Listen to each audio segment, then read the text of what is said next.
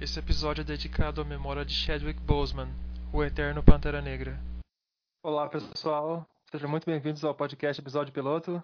É, bom, é, hoje nós vamos fazer um episódio especial é, de um quadrinista que a gente nunca falou antes. É, vamos fazer uma, vamos inaugurar um, um, podcast sobre ele, que é o Frank Miller, né? E para me ajudar nessa tarefa estão ele, o meu querido amigo Vicente Renner.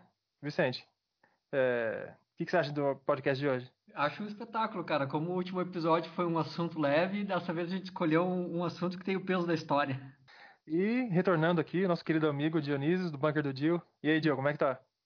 Opa, estamos aí criando todo um, um arquivo é, Frank Miller para entrar para a história. No dia que o Frank Miller morrer, você pode pegar todos esses programas que a gente fez sobre ele e botar no ar assim que não vai ter nada igual na, na internet. Então, estamos aí é, criando esse monumento ao Frank Miller. Aqui, é, só, só é, quero deixar registrado que no contrato do Dionísio com o episódio piloto tem uma cláusula que, é, na, é, que determina que a participação dele é obrigatória em todos os episódios que a gente fala do Frank Miller. É o mínimo que eu espero de vocês. é um milhão de dólares a rescisão do contrato. eu fico feliz assim de falar do Frank Miller, né? É muito, é muito prazeroso. Primeiro que você se obriga a, a ter que ler o Frank Miller, então você já fica feliz por isso. E aí poder discutir o Miller e tal é, é sempre muito bom assim, porque você sempre vai descobrindo camadas e camadas de coisas que o que o mestre vai fazendo lá, que você olha e fala, cara, como é que eu não vi isso antes, né? Então, eu tenho mais do que agradecer vocês por fazerem esses programas, porque aí você entende muito melhor o trabalho do Frank Miller. Muito obrigado a vocês dois. É, Vicente, você podia falar para nossos ouvintes do que se trata 300? Xerxes. Vamos lá. É, 300, vou começar por 300, é o gibi que o Frank Miller lançou em 98 é, pela Dark Horse. É, é, uma, é uma das HQs que ele lançou é, que são mais autorais dele, né? É, já no período que ele já tinha saído da Marvel, já para trabalhar com a DC e tudo mais, aí ele foi para foi para foi para Dark Horse, lançou Sin City, lançou várias é, minisséries de Sin City, porque foi um sucesso bastante grande, mais ou menos na metade é, da década de 90, ele teve essa ideia de fazer uma história sobre os, sobre os 300 de Esparta, que são 300 soldados espartanos que tiveram que resistir ali à invasão do, do rei da Pérsia, o Xerxes.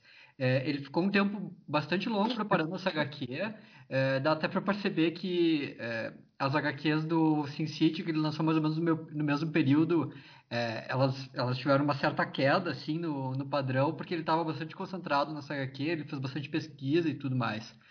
É, ela foi lançada em 98 e foi um, foi um grande sucesso.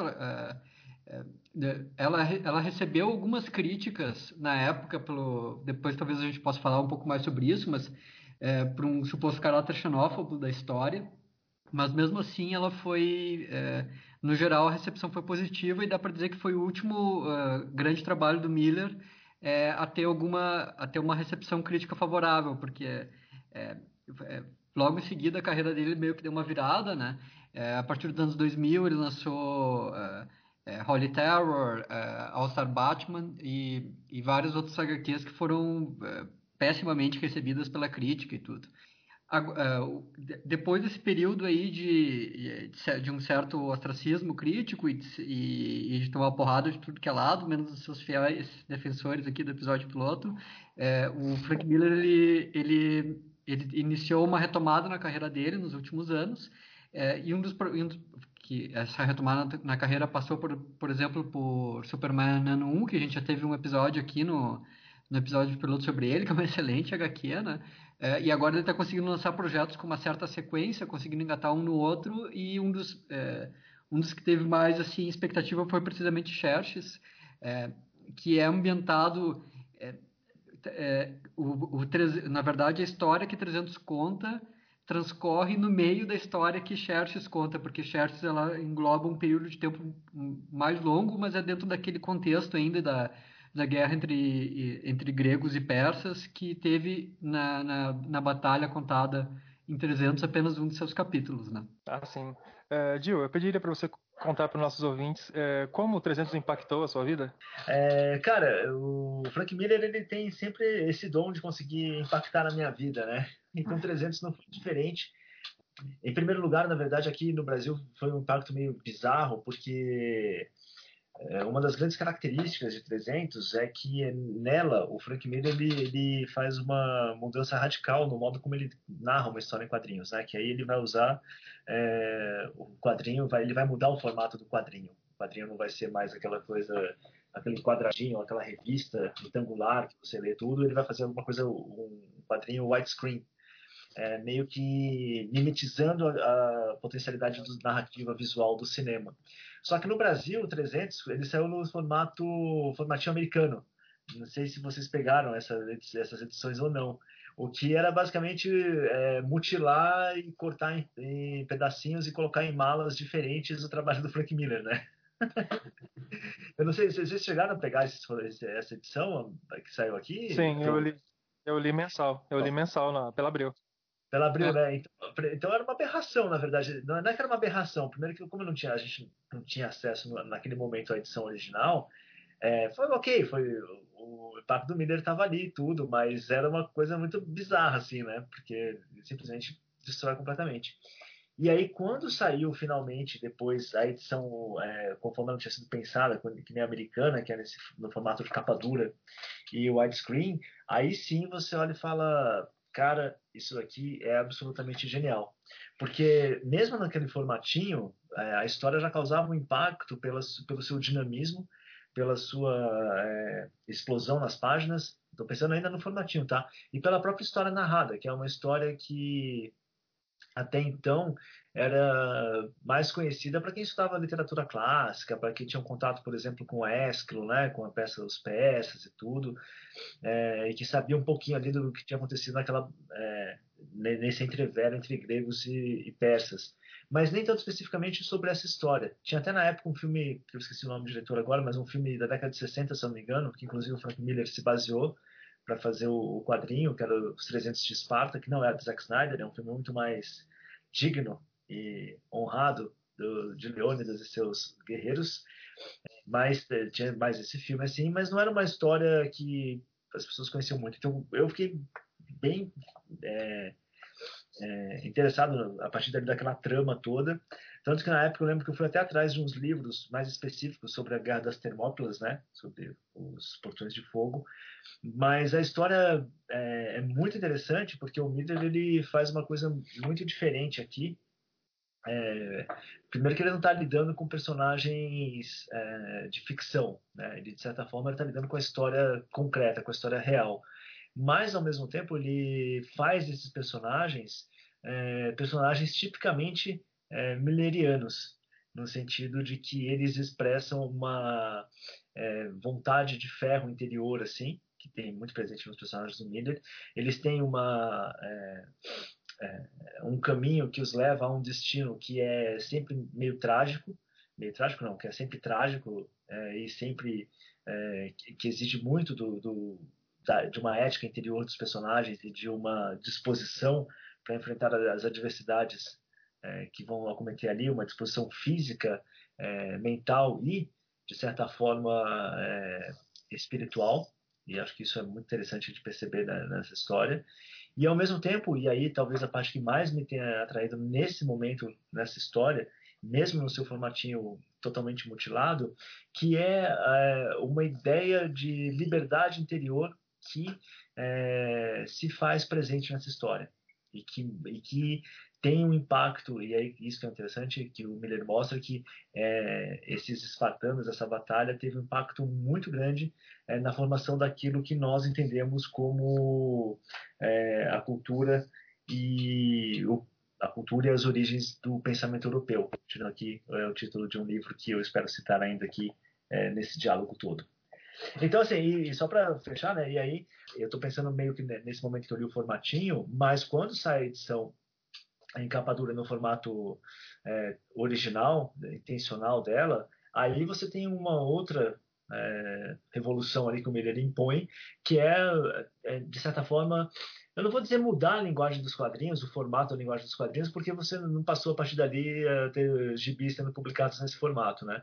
Mas é um marco porque é uma tentativa, para mim, muito é, bem sucedida do Miller de mostrar que o quadrinho não está limitado a um formato tradicional que a gente é, reconhece aí por tantos e tantos anos e que ele pode sim se expandir e se aproximar ainda mais de uma linguagem tanto cinematográfica quanto é, pictórica. É, quando a HQ saiu, é, pouco tempo depois, quando estreou o filme, eu lembro que alguns amigos que eram, que eram acadêmicos de história eles contestavam algumas, algumas informações que estavam lá, dizendo que não, isso aqui não é fidedigno com a história, que isso aí não é preciso historicamente, e eu sempre os lembrava de que se trata, claro, de uma obra de arte, né? E, e, mais que uma obra de arte, eu acho que tem um outro ponto aí que tem que ser levantado, que é o seguinte, o Miller também, de certa forma, e aí dá até para fazer já uma ponte até com o que ele vai fazer no Xerxes, é, mas tanto no 300 quanto no Xerxes, ele está explorando não só uma linguagem artística, mas ele também está explorando uma linguagem é, mitológica e da história arcaica. Então, quando, por exemplo, você fala assim, ah, é, esses historiadores modernos, né, o cara oh, porque é, no 300 é, não aconteceu tal e tal cena, o diálogo não foi exatamente assim, não existia tal personagem e tal. Eles esquecem que o pai da história, o Heródoto, que é o primeiro cara que conta a história, é, inclusive dessas batalhas persas e tal, também tem um monte de inverdades ali, tem um monte de é, interpolações, tem coisas que não aconteceram, que estão mais para o mito e para a lenda. É, então o Miller também tá, ele tá nessa clave, entendeu? Ele tá nesse momento assim de, olha, eu não estou contando uma história real, eu estou é, recontando uma história épica e de uma forma que sequer épica também. É a mesma coisa que você fala assim, nossa, eu vou ler Homero para entender o que tem, para descobrir, para é, pegar os fatos históricos ali. Não, você não lê Homero para pegar os fatos históricos. Você pode ter insights históricos ali, coisas que você vai depois pesquisar é, na arqueologia, é, na própria história concreta mesmo, documentos e tal, tal, tal. E aí sim você fala, ah, então olha só, isso aqui realmente é, bate com o que o Homero falou tudo. Mas, a princípio, você não leu Homero porque é uma história real então, da mesma forma aqui no 300 e no Xerxes, você não vai ler porque é uma história real, você lê porque é uma história épica, porque é, uma, é um modo de contar que o Miller tenta fazer e, e consegue, a meu ver, ser épico, entendeu? Então, o maior erro que existe é justamente você fazer esse tipo de exigência para uma obra dessas. Inclusive porque quando você pega, aí pegando já livros é, de história mais é, de historiadores mesmo, que pesquisam o tema, você vê que o Miller, o que, que ele faz? Ele interpola algumas histórias é, é, juntas ali em 300, entendeu? Fora os personagens que ele cria, tem sequências assim que ele junta mais ou menos assim fatos acontecimentos que aconteceram, por exemplo, no reinado do da, pensando no 300 aqui, né? No reinado da, do Dario, que é o pai do Xerxes, com coisas que ele que aconteceram nesse período da, do, do, do, Império do Dario, quando era ele era o rei de, é, dos persas, é, junto como se esses acontecimentos acontecessem no reinado dos Xerxes. Então tem uma mistura ali é, de fatos e acontecimentos. Então você pega um livro, por exemplo, que é o Thermopylae, é, The Battle for the West, é, de um autor chamado, deixa eu pegar o nome dele direitinho, que é o Uppa Early Bradford. E aí ele, ele vai lá, faz toda a pesquisa histórica e você vê que é, existem cenas que aconteceram muito antes é, dessa, desses três dias, né, desse encontro do Leônidas com Xerxes, mas que o Miller coloca ali para modos de criar uma tensão dramática, narrativa, que explora esses lados mais épicos assim da história. E, e, e, nisso tudo também tem uma questão muito importante, que é que o, o, o estilo do, do Frank Miller, ele é, ele é, um, ele é um quadrinista que, é, que produz quadrinhos que são expressionistas. É, isso significa que o que tu está lendo é uma história contada desde o ponto de vista de um determinado personagem. E isso, é, isso influencia é, em tudo que tu está vendo. Então, de certa forma, é, esse ponto de vista ele pressupõe uma distorção. É, porque é, é, o, é, o, estado psicológico do personagem, que é o protagonista, que tu está vendo nas páginas, tu está vendo as coisas desde o ponto de vista dele. Isso no 300 fica especialmente claro, que tem uma, tem uma página que é formada toda ela por...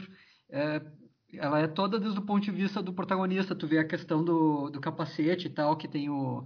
Tu, é, tu vê através da, da, do espaço dos olhos do capacete, do capacete do personagem, mas também é por isso que no 300, por exemplo, o os, os sacerdotes é, de Esparta, todos eles são. Eles têm um né? aspecto. Né? Exatamente, eles têm um aspecto putrefacto, porque é, o, o Leônidas enxerga eles assim. É, o, o, o Xerxes ele tem esse aspecto, é, esse aspecto divino e, e, e muito arrogante e, e quase afeminado. É, o Leônidas enxerga ele assim. Então, no, no, no Gibi do 300, isso também aparece em Xerxes, mas aparece de um jeito um pouco diferente, porque o, o, o 300 ele é todo desde o ponto de vista dos espartanos, e, do, e no Xerxes ele tem mais uma multiplicidade de pontos de vistas, assim. Às vezes cada capítulo, acho que os dois primeiros são desde o ponto de vista, uh, um ponto de vista ateniense, e depois muda para o ponto de vista do Xerxes, né? Eu, eu não sei até que ponto essa dinâmica não foi até pensada, porque como é, isso claramente não foi percebido pela crítica no, no 300, a questão da história está sendo contada pelo ponto de vista do Leônidas, que daí veio essa veio toda uma crítica na época dizendo que o, o, o Frank Miller estava adotando um ponto de vista que era de supremacia ocidental. E como a HQ é, ela foi lançada em 98 nos Estados Unidos, mas ela, é, ela ela começou a fazer sucesso depois que ela foi editada nesse encadernado que o, o comentou, que foi no ano 2000. É, e aí, logo em seguida, nós tivemos o, o, os atentados em 2001 e o início da guerra do Iraque e tudo mais. E, e, a, e a HQ, ela tem essa questão que o Leônidas eh, frequentemente fala, que eles estão lutando pela última esperança do, é, de justiça e, e democracia é, do mundo, acho que né? ele, ele, o Leônidas comenta. Então, de certa forma, aqui foi reinterpretada de um jeito um pouco retroativo, como se fizesse uma parte desse discurso é, a favor da invasão da, do, do Iraque, né? É, e, e, essa questão de, de ser uma HQ que é contada desde o ponto de vista do Leônidas, que era um cara que certamente acreditava que estava fazendo a coisa certa, né? É, isso acabou se perdendo, assim. E, e, no, e, então, no, acho que por isso que talvez no Xerxes ele tenha adotado essa, essa questão de fazer uma multiplicidade de pontos de vista. E até o, no, no Xerxes dá para ver que tem, é, que tem momentos em que essa multiplicidade parece que é, a, a, história tem trechos que são um, pouco contraditórios, é, meio que como se ele estivesse tentando fa é, falar da, da, da não confiabilidade dessa multiplicidade desses pontos de vista. É, talvez nesse esforço de é, de não, é, de não ser percebido pela crítica da mesma forma que 300 foi. Ah, eu não acho que é uma preocupação dele com a crítica, não, cara. Sinceramente, eu acho que é simplesmente um, um, um avançar. Porque o Miller tem muito isso, né? Ele nunca faz a mesma coisa é, nas suas obras. Ele é um cara que está sempre buscando uma evolução artística e, e, narrativa e estética do que ele faz ali. Então, não sei se está preocupado com a crítica ou não. Até porque esse é uma crítica, primeiro que é uma crítica meio injusta com o quadrinho, e é uma, uma crítica bem burra, porque para começo de conversa, os persas perderam. Então, toda a história é, que é contada de, de, sobre esse conflito, ela é do ponto de vista dos vencedores desde a antiguidade desde Heródoto. Heródoto também, quando você lê lá, é, na, ali nos livros dele sobre o relato, é, você vê ali uma é, superioridade da mentalidade grega que ele coloca em relação ao que era a Pérsia, ao que era o Império Persa.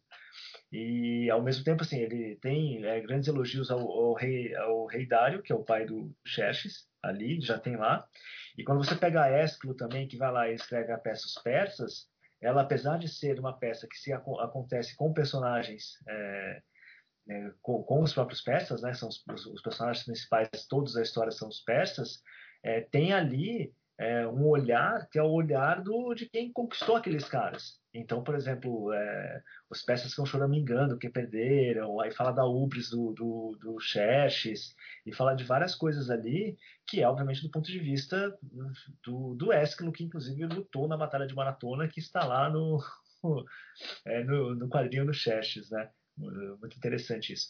Mas, enfim, é, então a história vence, ela é, vem sendo contada desde esse momento sob o nosso ponto de vista. Inclusive, em termos de registros históricos, é, não existe do lado é, persa, né, do, do, que é atualmente o, Irã, não, existe, não existem registros históricos como existe registro histórico é, do lado grego e que foi sendo preservado ao longo da história. Alexandre o Grande era um cara que conhecia todas as histórias, né?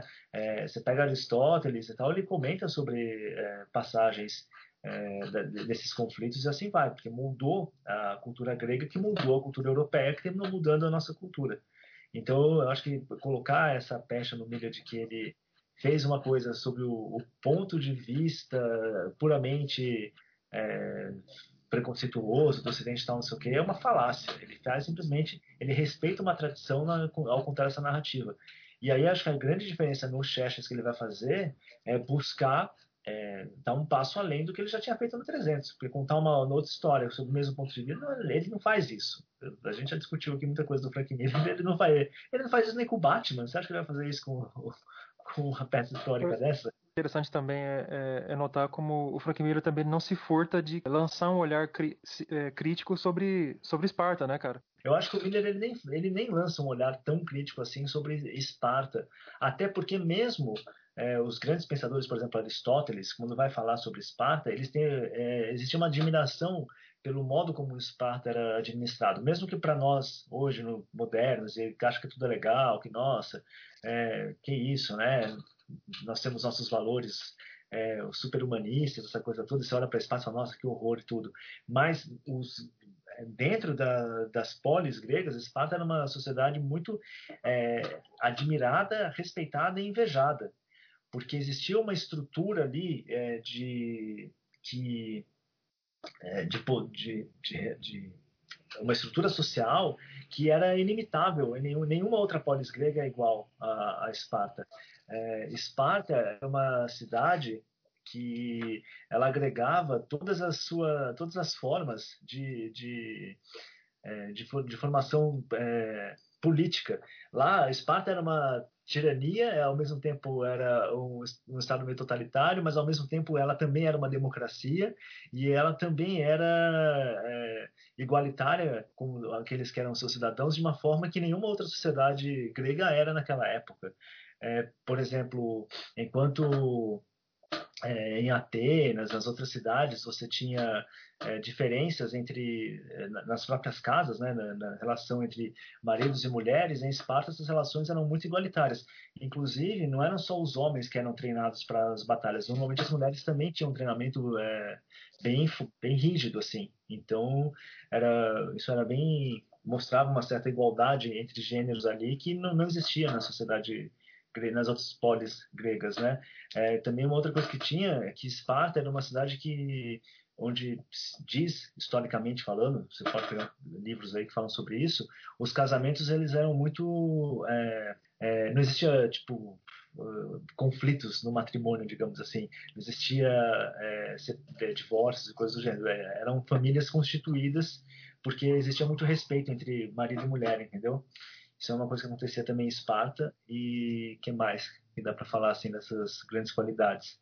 Ah, e também era muito dito isso, e aí veio novamente, vem dentro da história desde Heródoto até esses, essas pesquisas e livros mais recentes, que é, os espartanos, os cidadãos espartanos, eles eram muito, como eles eram treinados para a guerra o tempo inteiro, eles também tinham uma, uma educação e uma disciplina social que era muito é, elegante. Então, mas eles eram socialmente muito educados, assim, trato com os outros, assim, que era muito difícil. Eles não eram prepotentes, em, em certo sentido. É, eram quando falavam sobre guerra, mas não é, no convívio social, assim. Existia uma questão de respeitar é, a, as mulheres, respeitar os mais velhos, respeitar os mais jovens, assim, pelos que eles eram, assim, né? Então, por mais que ela fosse uma, tivesse uma estrutura muito rígida em, em vários aspectos, é, existia esse centro que era meio fascinante, mesmo na, para, os gregos naquele momento lá, daquela época. Então, por isso que, de certa forma, quando Miller coloca ali de que é, aqueles 300 espartanos ali, eles representam uma luz é, para o mundo, para não cair sobre o jugo é, do, do, imperador Xerxes, né, do imperador Deus Xerxes, é muito por conta dessas coisas que existiam ali dentro de Esparta que obviamente aqui a gente pode depois, se quiserem falar mais sobre os aspectos terríveis da sociedade espartana, que eram mesmo, né? Era uma sociedade militarizada, é, em que os fracos não sobreviviam e por assim, e assim vai, e que tinha uma é, imensa é, população de escravos e de servos e tudo, mas é, no seu centro tinha esse, tinha esse gene, é, esse núcleo que nós podemos chamar aí de é, eu vou falar democrático, mas não é exatamente a palavra, tá? Não é a palavra adequada, mas esse núcleo de, democrático de igualdade entre os seus pares, assim, entre aqueles que tinham é, conquistado o seu espaço dentro daquela sociedade. O que, o que tem é, não, não dá para dizer que seja é, crítico em relação à Esparta propriamente dito, mas em relação a, ao lugar, digamos assim, porque o o, agora, relendo o, o 300 para fazer esse episódio, uma, uma das coisas que eu, é, que eu me dei conta é que como é, é, Sin City ainda é uma, é uma grande influência muito mais do que em Xerxes.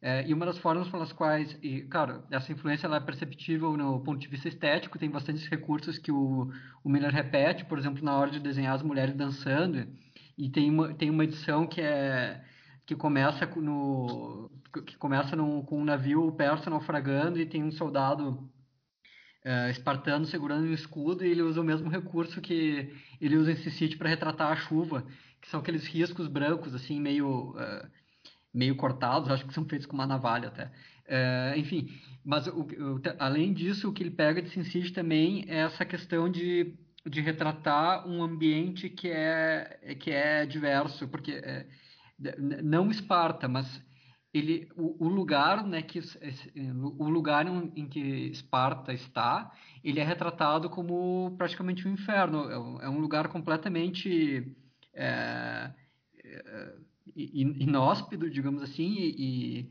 como é, agora sou eu que estou faltando a palavra, é, árido e, e, e adverso à vida humana. E, e, tem, e tem toda aquela cena, acho que é na no segundo capítulo que, é, que ele vai lá é, visitar o é, vai lá é, pedir pedir permissão para os religiosos de Esparta para poder fazer a batalha. E, e a, a corrupção da igreja é, não, é, não é a igreja né? No, caso a corrupção da religião de Esparta isso meio que sugere que aquilo é um lugar sem Deus.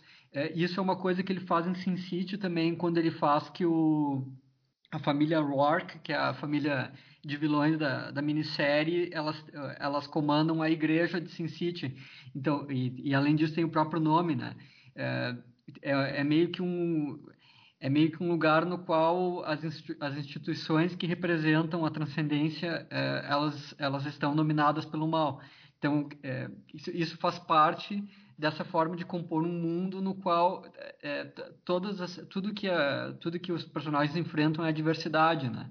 É, e, e, até nesse sentido que esse comportamento tão estoico dos espartanos no, no gibi se justifica, porque é, o, o, jeito que ele desenha tudo é, de um jeito tão agressivo, é, tão rude, a, a, colorização da Lynn Varley, que inclusive esse eu acho que é um dos gibis mais bonitos que, que a Lynn Varley já coloriu, mas enfim tem muito tem muito marrom e muito vermelho.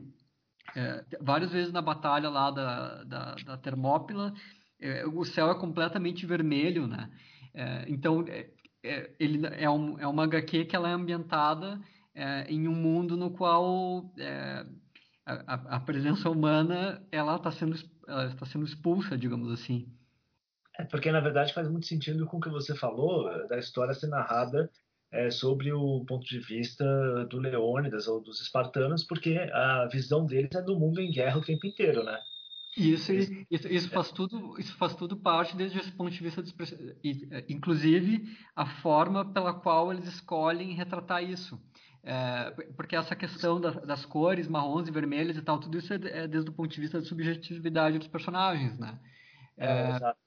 E, e também tem uma questão que o, a, a HQ reforça é, frequentemente que é, essas pessoas, esses espartanos, eles são filhos desse ambiente, porque quando os persas chegam lá, ele, ele, ele fala, faz comentários do tipo, eles não são daqui, as, aqui as rochas vão cortar os pés deles, é, eles não conseguem eles não conseguem andar nesses mares, enfim, é como se o é, é, como se eles fossem pessoas que estão acostumadas a crescer entre espinhos, enquanto que os espartanos, enquanto que os persas estão chegando lá é, de um lugar que é é, que seria um passeio no parque, né? É, porque tem, tem umas coisas interessantes aí. É, quando você é, pega historicamente e vai ler um pouco sobre os espartanos e a sociedade, é, desde esses treinamentos físicos extremamente rígidos, em que as crianças até morriam às vezes quando eram pegas, é, até a própria alimentação do dia a dia deles era uma alimentação que era muito frugal. E a ideia era justamente essa de que assim o, o espartano está o tempo inteiro em guerra. Então essa alimentação frugal serve para quê? Para ele, ele se acostumar é, no seu dia a dia a ter o hábito guerreiro, para assim é, em situações de guerra ele está pronto para isso. Ele não ter o conforto do da, da paz é, para depois e aí ele fica tipo gordo e, e não tá para a guerra, ele está sempre preparado para a guerra. Entendeu? Por isso que, de repente, é, essa, a construção dos quadrinhos, as suas cores e tudo, carregam justamente isso daí, que é a visão é, dos espartanos. Por isso que é, é, bem violenta. E por isso que também, na segundo quadrinho, você tem uma diferença muito grande, assim, né? Do, do próprio estilo do Miller e do, do, visual das cores e tudo. E... Queria comentar... Pode falar. Só um comentário rápido que isso... Uh isso em parte também é, tem, tem todas essas questões da sociedade espartana, mas é que a, a, Grécia também é assim, porque a Grécia é um país, a, a Grécia, o rochoso, deve ser um dos países mais quentes da Europa, enfim. É, claro que hoje em dia, é, com as maravilhas modernas, a gente tem as praias de lá, que são todas muito bonitas, e os turistas vão nisso, né? É, mas o, o, o, país em si, é, ele, ele tem uma geografia é, hostil, Outra coisa também é que a região onde Esparta ficava localizada era, era bem montanhosa, né, cara? Era uma região de difícil acesso. Isso, isso. É, é, é tudo dentro desse contexto de ser um ambiente hostil, né? É, claro que o, o, a, a, hostilidade, uma diferença que existe é que a hostilidade do ambiente de Sin City, ela é uma hostilidade civilizacional, digamos assim, porque é, é ela é uma cidade. E, e e em 300 ele pega o, o, outro cenário possível, que é essa hostilidade natural, né? É, é, são as montanhas que te expulsam, não são as instituições que o, que o homem construiu, né? É, até porque tem uma grande sacada do Frank Miller aí, que até quando eu comentei aqui de que as pessoas enxergam, às vezes, na, em Esparta, um estado totalitário, tudo, é preciso entender que pro para o grego, né, para o pensador grego, para Aristóteles, Platão, tudo, é, não existia o conceito de Estado totalitário como nós entendemos esse conceito de Estado totalitário.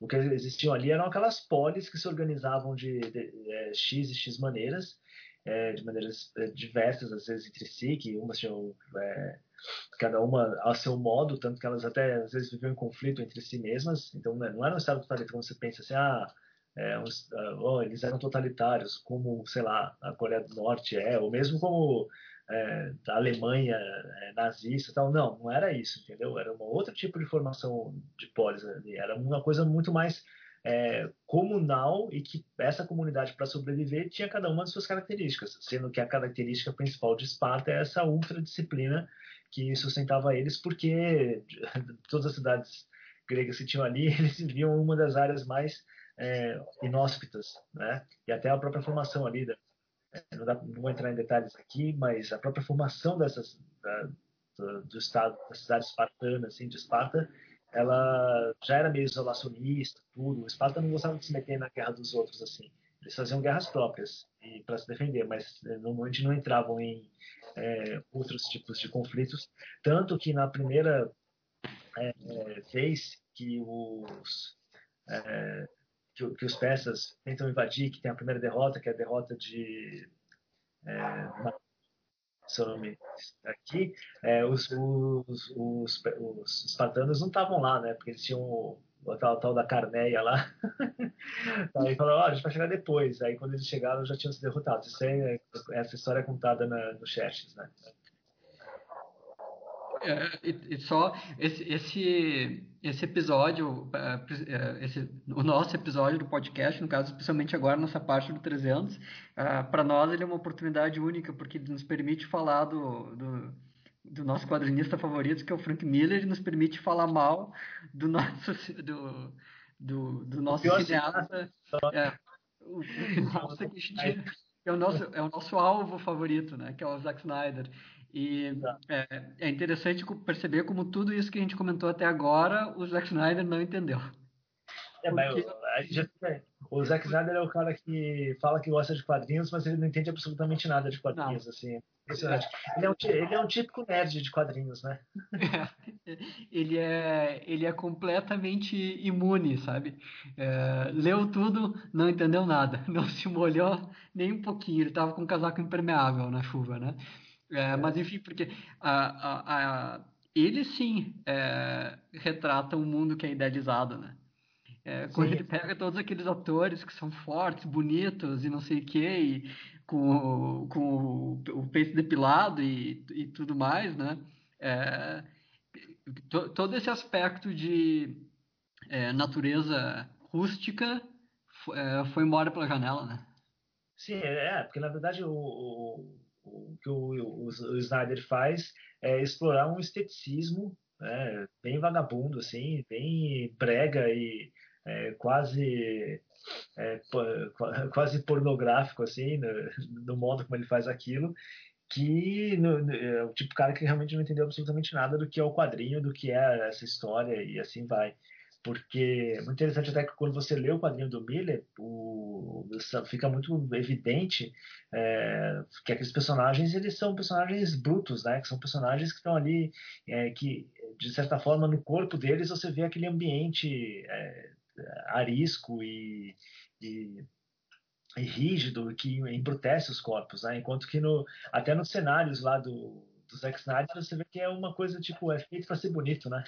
É um erro muito parecido com o que ele cometeu em Watchmen, porque uma, uma das uma das críticas que é fácil de fazer em, no filme do Watchmen é como ele idealiza os, os corpos dos super-heróis e a, e a violência em si.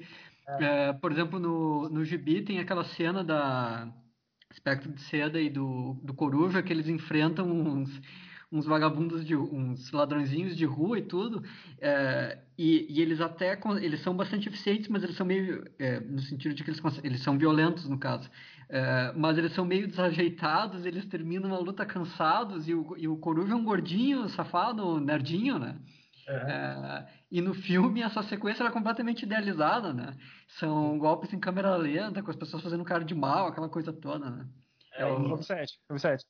Oi. E não só isso também, né? Os próprios uniformes de Watchmen não tem nada a ver. O Watchmen retrata aquela galera fuleira, né? Tipo, uniforme apertado, mostrando a barriguinha. O, isso. Os ex tem, não entendeu sempre isso. tem um aspecto meio ridículo envolvido em, no Watchmen, né? É. Sim.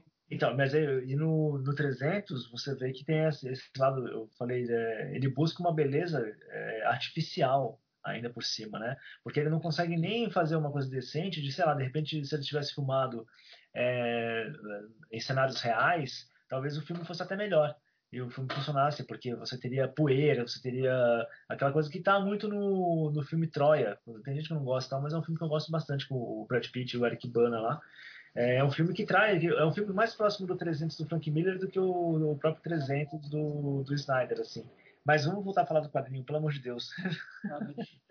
só para só pra, é, retomar o quadrinho e, e... Nossa, eu achei que você fosse falar assim, só para tacar mais uma pedra no Zack Snyder. Não, mas ele vai acabar tomando uma pedradinha. E como eu comentei antes da questão da colorização da Lynn Barley, né? E uma, uma questão da, que ela faz muito bem é precisamente essa poeira que tu comentou. É, esse gibi, a colorização dela tem, é, tem muita textura, assim. É, tem diversas páginas até que tu vê que ela, ela, nem, ela não está colorindo as figuras, ela está meio que aplicando só um tom de um jeito meio áspero. É, e, e, dá para perceber também que diversas vezes ela usa para fazer os, os, o, o, cenário de fundo, ela usa uma aquarela que a, a, característica que tu consegue perceber é que tu percebe as pinceladas. É, então tem, tem essa, é, de novo essa, essa questão de fazer uma coisa que tem um aspecto meio rude, sabe? É, meio perceptível o, o, instrumento utilizado como se fosse uma, uma coisa inacabada, né? E o, é, ela também utilizou bastante o aerógrafo, né, Vicente? Dá para perceber bastante que ela que ela está utilizando esse, essas gradações, elas são bem suaves, né? Isso aí, isso aí. Galera, mas vocês poderiam falar, falar um pouquinho mais sobre os personagens que vocês mais gostaram, assim, quem mais cativou vocês, tal? Porque tipo assim, eu acho que um dos, person um dos personagens mais legais do quadrinho que é um personagem fascinante, mesmo ele sendo é, um escroto, é o Elfieltes, né? Esse é o monstro? Sim. Isso.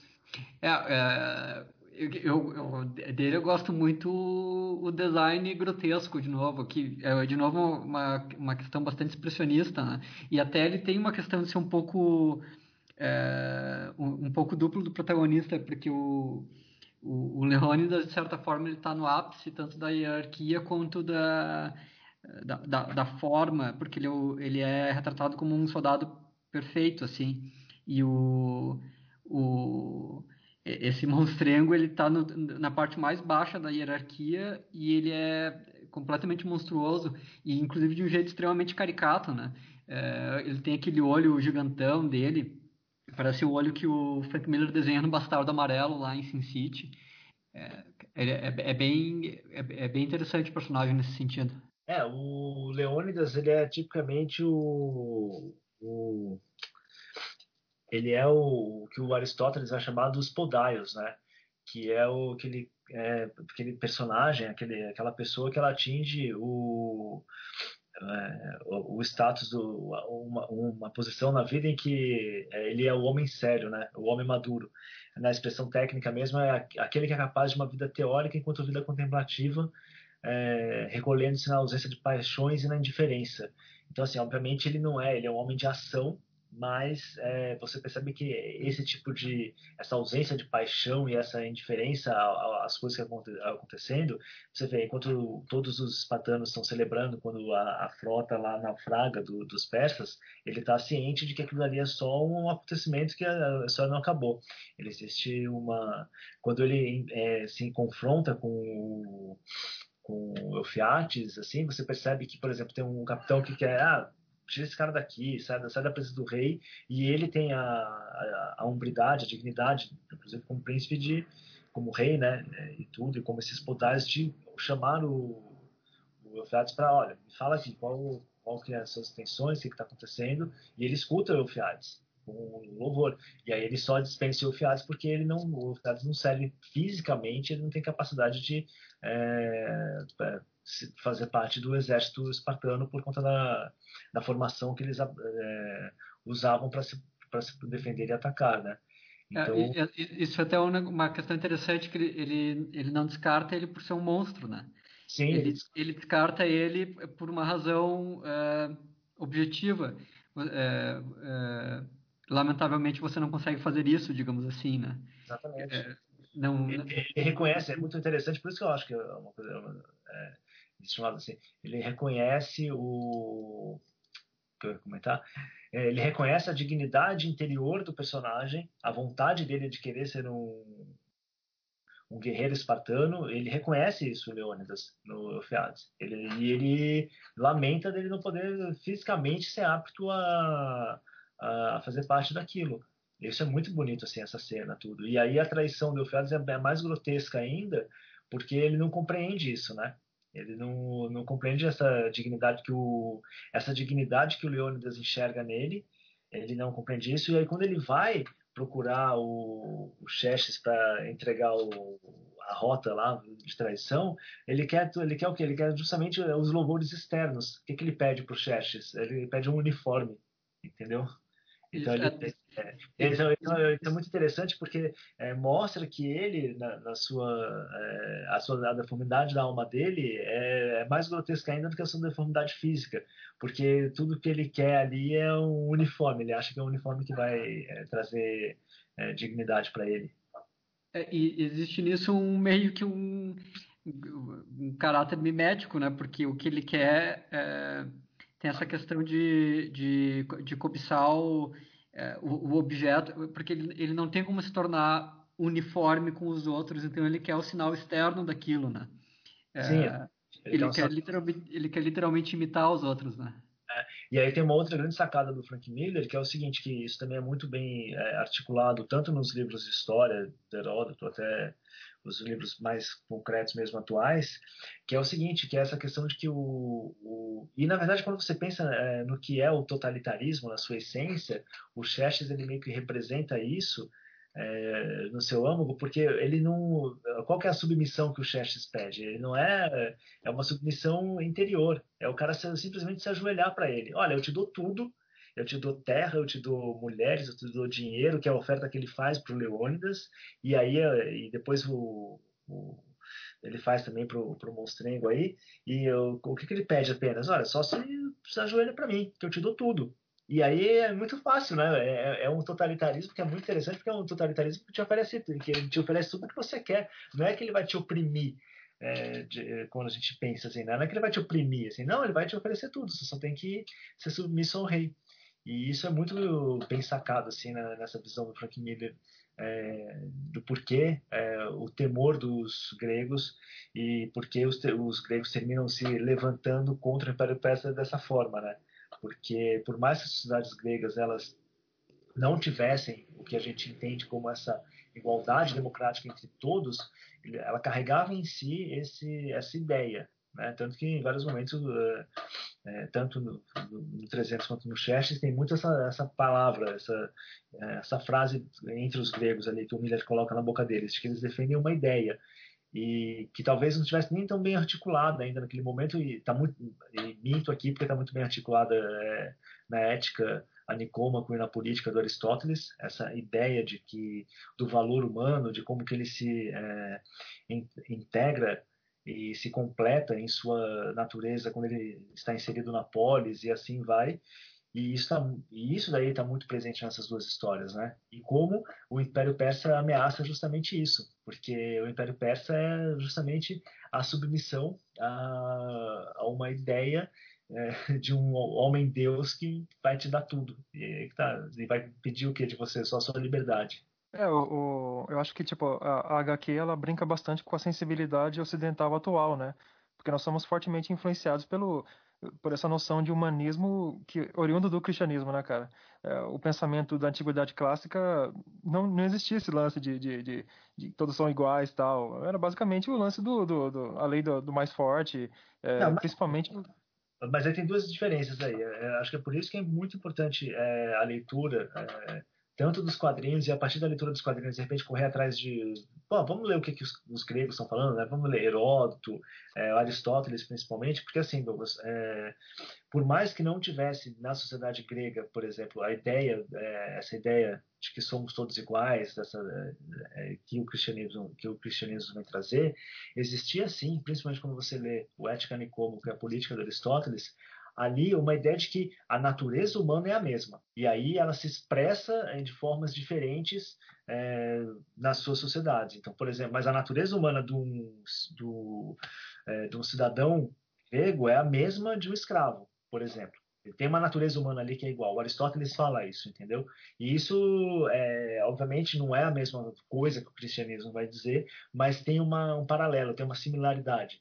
Então, é um caminho de que o, também você pode é, se aprofundar nesses estudos, assim, lendo, por exemplo, o Eric Vogelin, que vai falar dessa descoberta da liberdade interior, da, da, da descoberta da individualidade, que vem é, com em dois caminhos paralelos, né? Você tem a raiz é, judaica e a raiz grega, romana, greco-romana. Não, essas duas, essas duas raízes assim, elas vão criar aquilo que a gente entende depois como essa essa ideia humanista de que somos iguais, toda essa ideia cristã é, que está aí no, no, fundamento do que a gente às vezes pensa como cultura ocidental, tudo, é a questão da liberdade, é, do direito à propriedade, esse tipo de coisa. Tá tudo nasce tanto nesse é, brain, nesse nessa raiz judaica judaico-cristã depois, quanto nessa raiz greco-romana, porque isso está no Aristóteles, entendeu? É, essa ideia. Então, não, onde, ela, onde ela não está, é, é aí que estou complementando, onde ela não vai estar é justamente nessa questão dos impérios persas, né? do Império Persa, é, desses impérios orientais que é, tinham uma formação, estruturavam as suas sociedades de uma forma cosmológica. Então, o que isso quer dizer? As sociedades eram moldadas de acordo com o cosmos, então existia uma hierarquia muito é, fechada, onde você tinha o, o, deus imperador, você tinha uma casta abaixo dele, uma outra casta, uma outra casta, uma outra casta, e lá embaixo de tudo os escravos. Então, essa estrutura cosmológica, ela é característica desses é, impérios orientais, enquanto que é, essa liberdade interior que vai surgir é, na Grécia, em especial ali nisso que a gente está falando, é que vai dar luz a, depois ao que nós somos hoje em dia. Acho que mais ou menos isso. Bom, só um comentário que une essa, essa questão da concepção de liberdade é, espartana, Não. ou grega, pelo menos, que o, que o Gil estava comentando, é, e, e, fazendo um link com, com o resto do trabalho do, é, do Frank Miller, é interessante perceber no 300 como ele, ele retrata essa questão da liberdade como luta contra a diversidade e, e luta no sentido é, de, de, de, dificuldade mesmo, no, no diálogo que o é, que o, que o, o, espartano monstruoso se rende ao persa, o, o, o, Xerxes para ele que Leônidas é um rei cruel, ele exige que você fique de pé, eu só exijo que você se ajoelhe, né?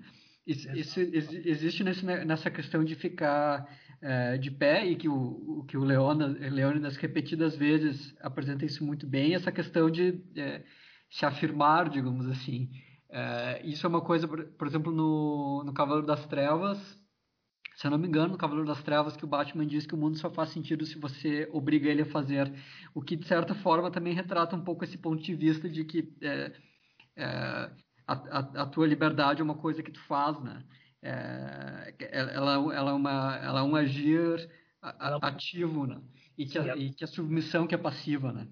Sim, a liberdade é uma conquista, ela não é uma é, ela não é dada, né? Ela tem que ser conquistada e conquistada o tempo inteiro. E aí também entra isso que você falou aí no final, de que ela é uma, é, uma ela também é uma prática.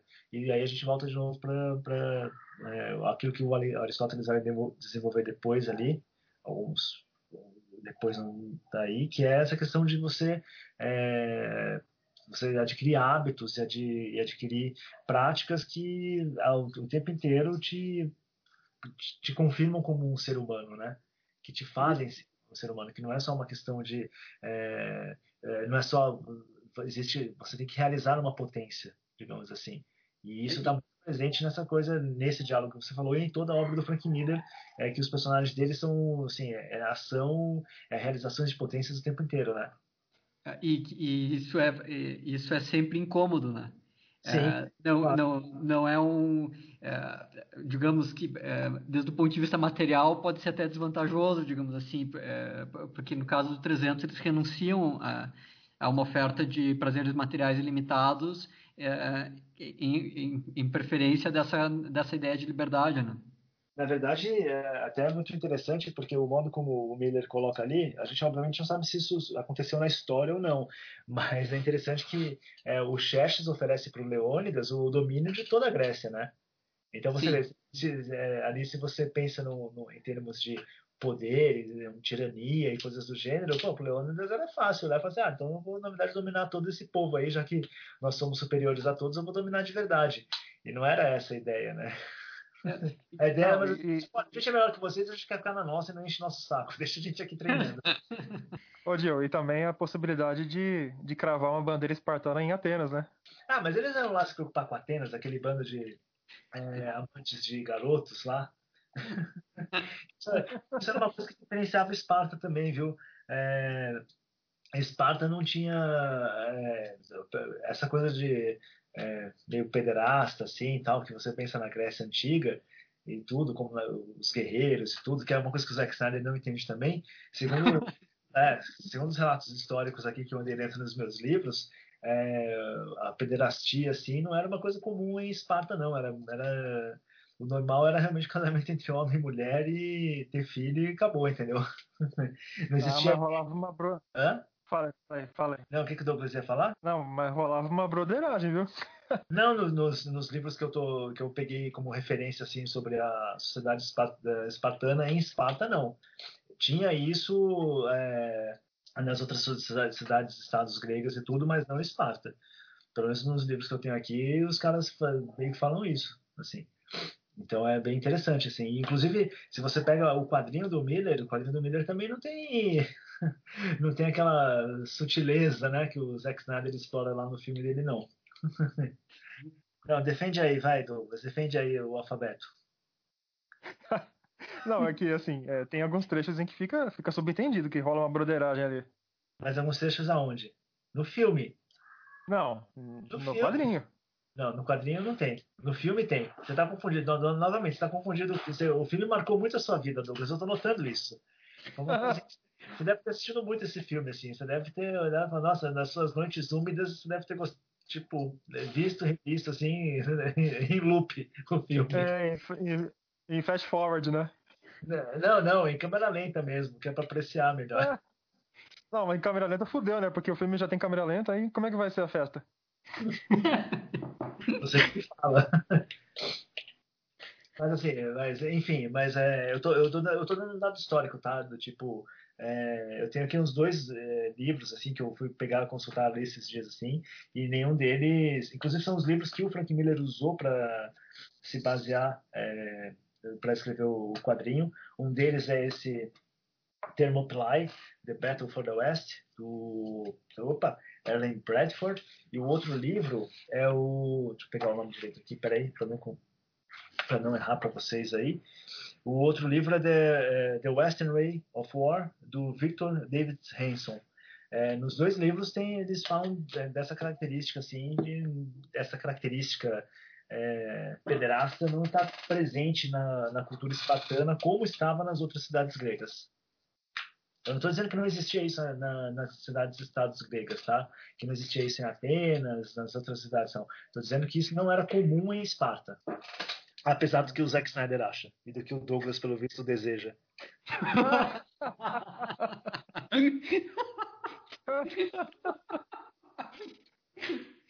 Ó, Vicente vai morrer aí, ó. Calma, Vicente, vai ter um troço aí. Bom, galera, pelo menos vamos falar um pouco sobre, sobre a, as maravilhosas splash pages do Frank Miller nessa HQ, que são maravilhosas, né, cara? Sim. É, com a palavra, o presidente da Associação Brasileira em Defesa da Virilidade Espartana, Dionísio Amendola. Eu tô pegando uma paçoca para comer aqui porque me deu fome agora. Desculpa, viu, Desculpa. O Dionísio comentou no início do episódio essa questão é, da, da, da, apresentação é, visual do, da HQ. Isso é uma coisa que também é, depois, quando a gente comentar sobre Xerxes, também dá para ver bastante lá. É, mas no, no 300, uma, uma das coisas que o, o, Frank Miller não fazia tanto assim, o Cavaleiro das Trevas até tem bastante, de tempos em tempos tem alguma splash page muito icônica, né? Mas acho que no 300 isso é, é, é, é multiplicado por 100, tem, tem muito mais, né? A, a cada 2 por 3 tem uma é, tem um, uma, uma página inteira e como são essas páginas retangulares grandes, assim, ficam, acho que fica um splash page ainda mais é, ainda, ainda mais impressionante. E, Não, Vicente, é... e o, o, o, o modo como o Frank Miller retrata a falange espartana é muito foda, né, cara? Sim, é, é, é, é, até um pouco minimalista, né? Porque ele retrata basicamente escudos e lanças, né? É, como se fosse um, um, um porco espinho. Acabei com, acabei com o glamour da falange espartana, mas tudo bem. É, e, e, e, tem uma é, é, parte dessa estética depois ele desenvolveria muito bem em Holy Terror, que também tem splash pages é, retangulares, assim, no sentido de nesse formato que seria mais parecido com o cinema, mas é, widescreen e, que tem muita textura, é, é, essa questão meio polo que ele começa a incorporar, né? É, as páginas são meio manchadas e, e, e, umas formas muito agudas e grosseiras, assim. É, é, é muito bonito. É, tem, tem várias dessas páginas que tu vê que elas já foram pensadas como como uma imagem em si e, e e eu digo isso até desde, desde esse ponto de vista mais abstrato, é, porque elas não, elas não te comunicam muito bem uma sensação, não, não, elas não retratam alguma coisa de forma muito objetiva, assim. É, elas não são, elas não, elas não representam alguma coisa, elas não desenham um objeto necessariamente, elas são muito mais no sentido de te causar uma sensação através de, é, de formas agressivas, de manchas e de é, de textura, da colorização, é, dá para ver que é, o, o Sin City já é um gibi que tem bastante disso, mas é, ainda assim é, tem aquelas páginas, por exemplo, do Marvel andando na chuva, que ele basicamente é desenhado com base no contraste entre, entre a chuva e o fundo negro, né? É, aqui Sim. ele parece que vai indo um pouco mais longe, incorporando a questão da cor. Então, são páginas assim que isoladamente ficam muito bonitas. Não, e o, o, é legal também quando ele está retratando os, os, guerreiros persas, né, cara? Que são. que o, o, visual deles é muito interessante, né, cara? Os imortais, eu achei muito foda o modo como ele, como ele criou aquele, a, a concepção artística deles, né? Sim. É, todos, todos os guerreiros persas até. É, tem, tem um quadrinho que eu acho muito bom, que é aquele dos elefantes, né? Que são os Nossa, elefantes. Isso é muito foda, cara. Que eles caem, é. que, aquele que eles caem do desfiladeiro, né? Isso, que ele diz, ele diz que os corpos resbalam, alguma coisa assim, né? É, é os corpos fazem o, o, chão ficar molhado, úmido e aí escorregadio. E Exatamente. Aí, e, aquelas, e, aí as bestas caem do, do, penhasco, assim, é muito legal. É, o, no Xerxes, depois ele é, vai um pouco mais longe em relação a isso, é, porque aqui, por exemplo, os elefantes são elefantes no no Xerxes já tem algum, alguns monstros de guerra que são monstros, né? É, é, é mais difícil de... É, são, são mais irreais, né? É, também tem uma... Ali os persas, eles também... É, no quadrinho tem algumas criaturas mitológicas, né? Tipo aquele que tem uma... Aquele que tá decapitando a pessoa lá, que tem um, já uma cabeça de, de... É muito louco aquilo lá. Sim, sim. É. Quem, estão, quem, quem, quem é que tá decapitando quem aí? Então, não, aquele monstro que, tá decap... aquele monstro que, tá... que decapita o, o general persa lá. Uh, aquele monstro decapita o general persa? Você tá confundindo de novo, Douglas. Não toma, ô, oh, caramba, velho. Que página que é isso? Você tá falando de qual? Do 300? É. Em qual, qual cena que tem o general persa decapitado, decapitado por um monstro? Pô, mas aí você... Pô, mas ter o Jill como VAR hoje vai ser complicado, hein? Vai, porque você tá confundindo, você tá misturando as histórias, cacete.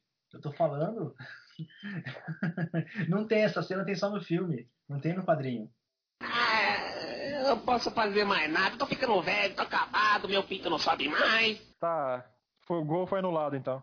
O gol foi anulado, pelo amor de Deus. Isso aqui tá parecendo, sei lá, um jogo do, do, do São Paulo com o Corinthians com. Meu Deus do céu. Não, essa cena é, é do filme, cara. Não tem essa cena no, no quadrinho. Sinto me informado. Você tá confundindo. Mas o que, o que tem no Xerxes nesse sentido, por exemplo, são os barcos, os barcos persas, que eles são muito mais é, monstruosos. É, nessa questão, é...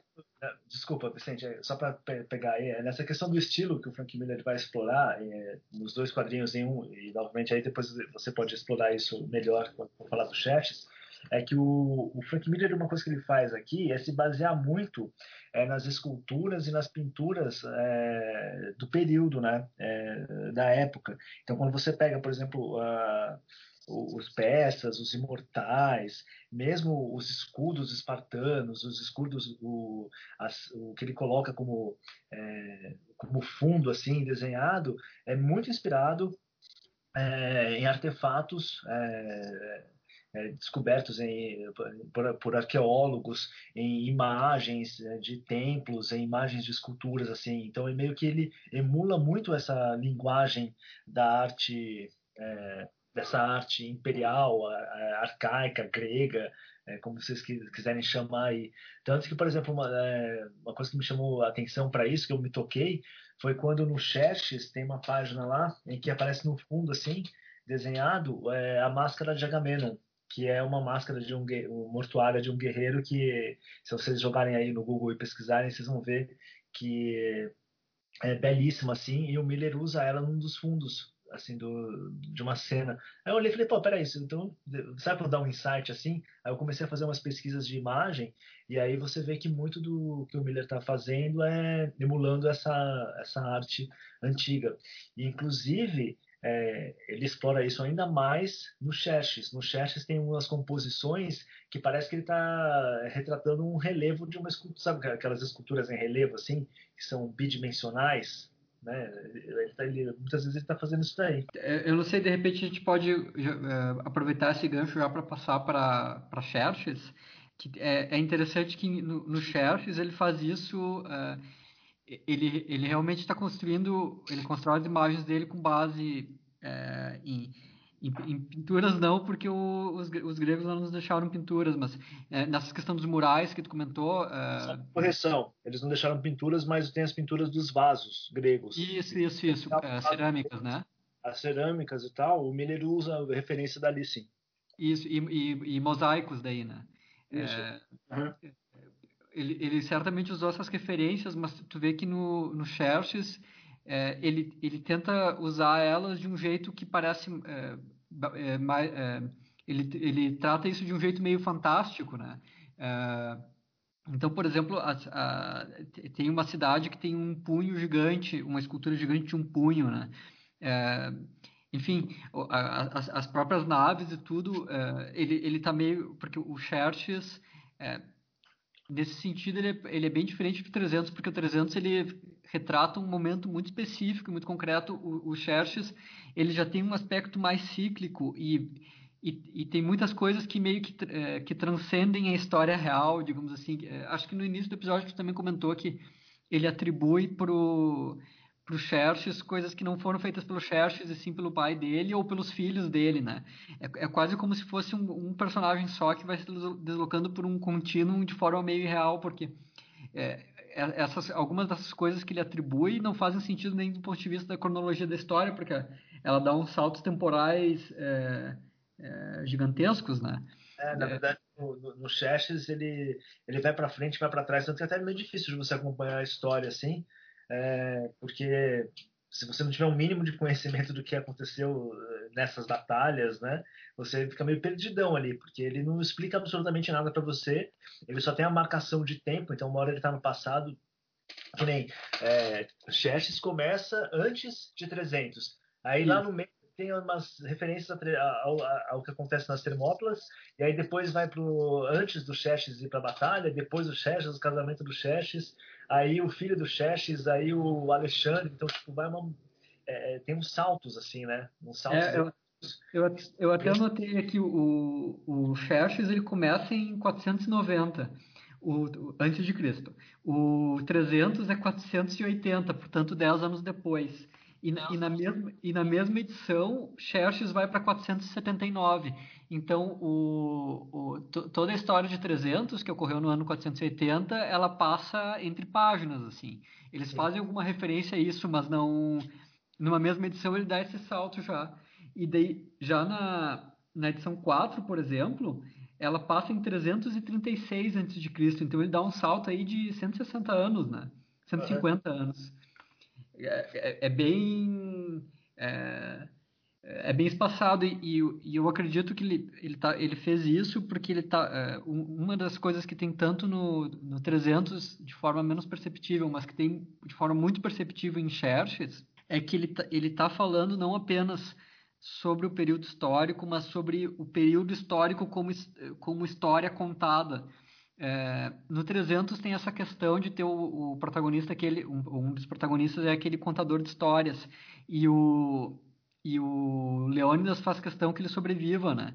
E, é, e é até engraçado que, o, que no, no momento em que o, o Leônidas envia ele para de volta para a cidade para contar a história, ele perdeu um olho então, isso, é, essa questão de ele começar a usar um tapa-olho tem um simbolismo muito grande, porque parece que ele passa a, a ver aquela história de um jeito é, monocular.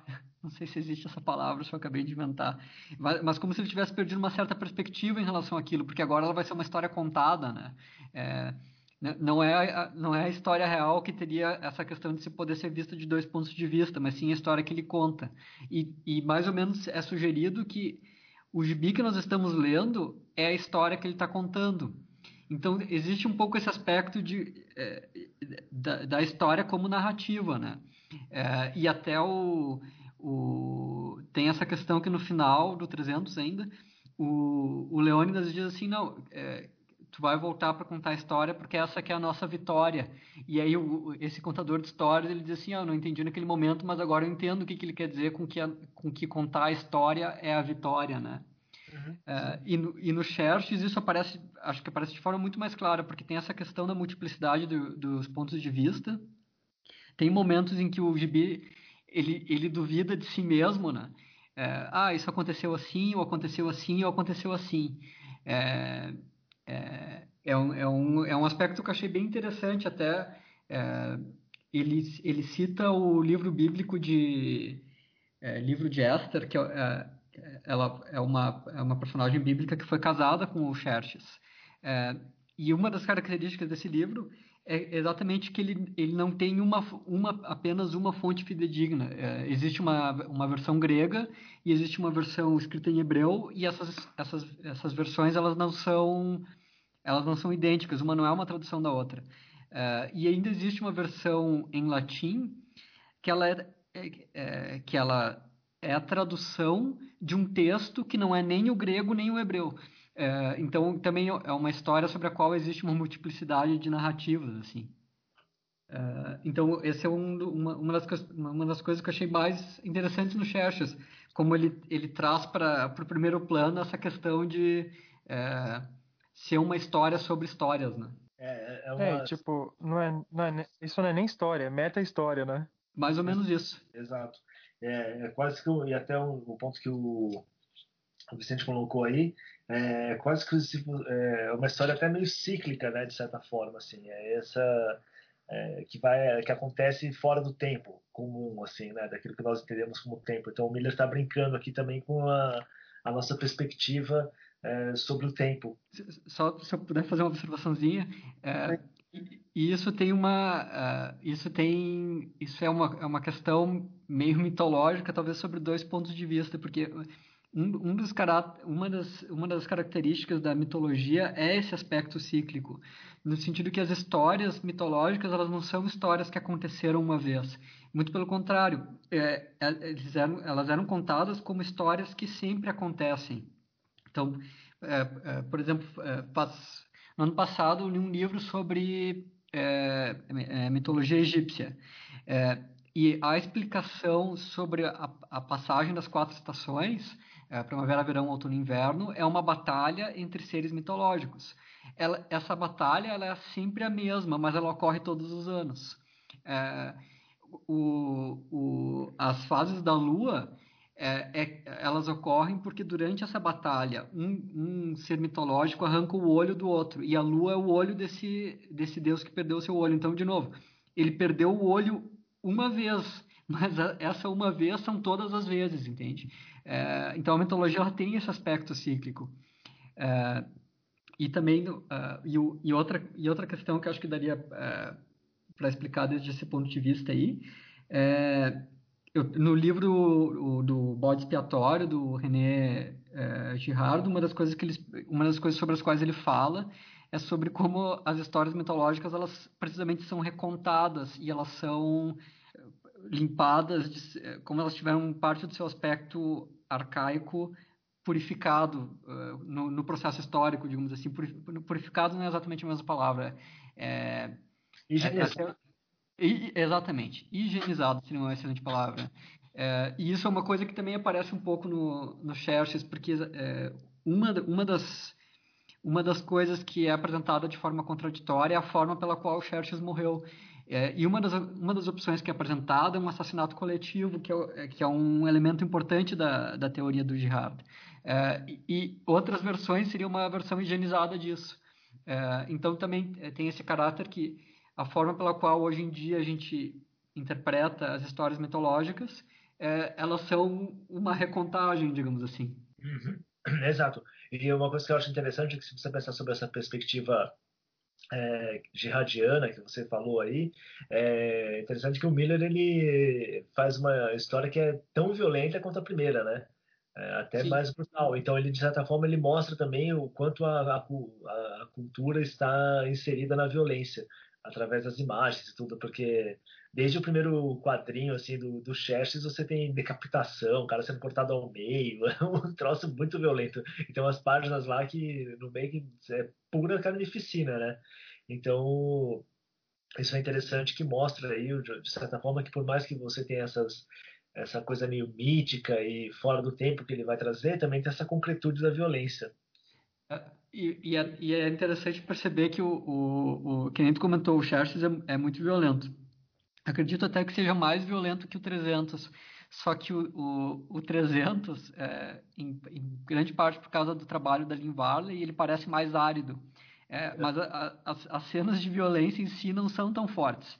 É, tipo, tem, tem momento em que um, um espartano arranca a mão de outro. É, esse, aquela, aquela cena que o, no final que o Leônidas lança, lança a lança, com perdão da redundância, no rosto do, do Xerxes, né? Só que no, no, no gibi Xerxes, que, que, que nem comentou, tem, tem decapitação, tem cara tomando um, uma capacetada no rosto que fica enfiada, tem é, mandíbulas arrancadas, enfim, é, é, muito mais visceral, né?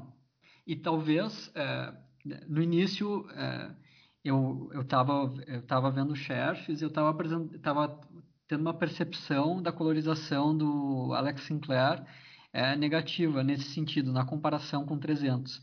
Mas depois eu me dei conta, é, claro, tem, tem, coisas que ele faz pior que a Lynn Varley, mas é, essa não é uma delas, porque como o gibi ele é contado desde o ponto de vista dos seus protagonistas, ele não podia usar a mesma colorização de 300 da mesma forma, porque os espartanos no Xerxes, eles são um rodapé é, é, ela, ele é contado desde o primeiro desde o ponto de vista dos atenienses desde o ponto de vista dos persas. Então é, é normal e depois do ponto de vista dos macedônicos. Exatamente é, é, é e é, é, normal e, e até interessante que as primeiras edições que são desde o ponto de vista do, dos atenienses são as que têm a colorização mais convencional. E isso faz sentido desde esse ponto de vista porque talvez seja a forma de mostrar que os atenienses não percebiam o mundo da mesma forma árida e, e rochosa e, e poerenta é, e angulosa que os espartanos dia 300 percebiam. Uhum. Exato. E, e, as mudanças e é, a ênfase das cores vai acompanhando justamente também a, a ascensão de quem está narrando a história, ou de qual ponto de vista está aparecendo ali naquela história. Isso também vai, tem a ver com a própria é, estilização do Miller, que à medida que o quadrinho vai avançando, ele vai ficando cada vez mais estilizado, né? Assim, Sim. É, tudo bem, ele é bem estilizado desde o começo, sim, mas é, ele vai explorando cada vez mais, tipo, tanto que a, a, essas primeiras batalhas, assim, essas primeiras cenas que retratam o, os atenienses, é, você ainda tem mais semelhança visual, assim, com, com 300, no modo como Miller desenha e tudo. Só que à medida que a história vai avançando, ele vai abandonando essa cada vez mais isso e aí ele começa a entrar numa, numa fase em que ele mistura é, arcaico com futuro, que relembra muito inclusive o Ronin, né? Sim, sim, sim, lembra bastante mesmo. É. E, e, e, essa, e, isso também, é, que a gente comentou, porque o, o, a, o, primeiro e talvez o segundo capítulo também, é, eles são muito mais compreensíveis. É, é, é, a partir do terceiro que parece que, ele, o, que entra muito mais forte esse aspecto metanarrativo que o, é, mas não, que só meta, uh, não só metanarrativo, mas também como aquilo que eu tinha comentado, de que é, você não tem registros históricos é, dos persas sobre os fatos e os acontecimentos. O que você Sim. tem são esses registros mais é, pictóricos, assim que são os monumentos, as imagens e tudo, mas você não tem, né, você não tem uma narrativa escrita como os gregos fazem. Então, por isso que se perde também, de certa forma, é, esse aspecto na, na evolução da história do Xerxes porque aí começa a virar uma outra coisa, entendeu?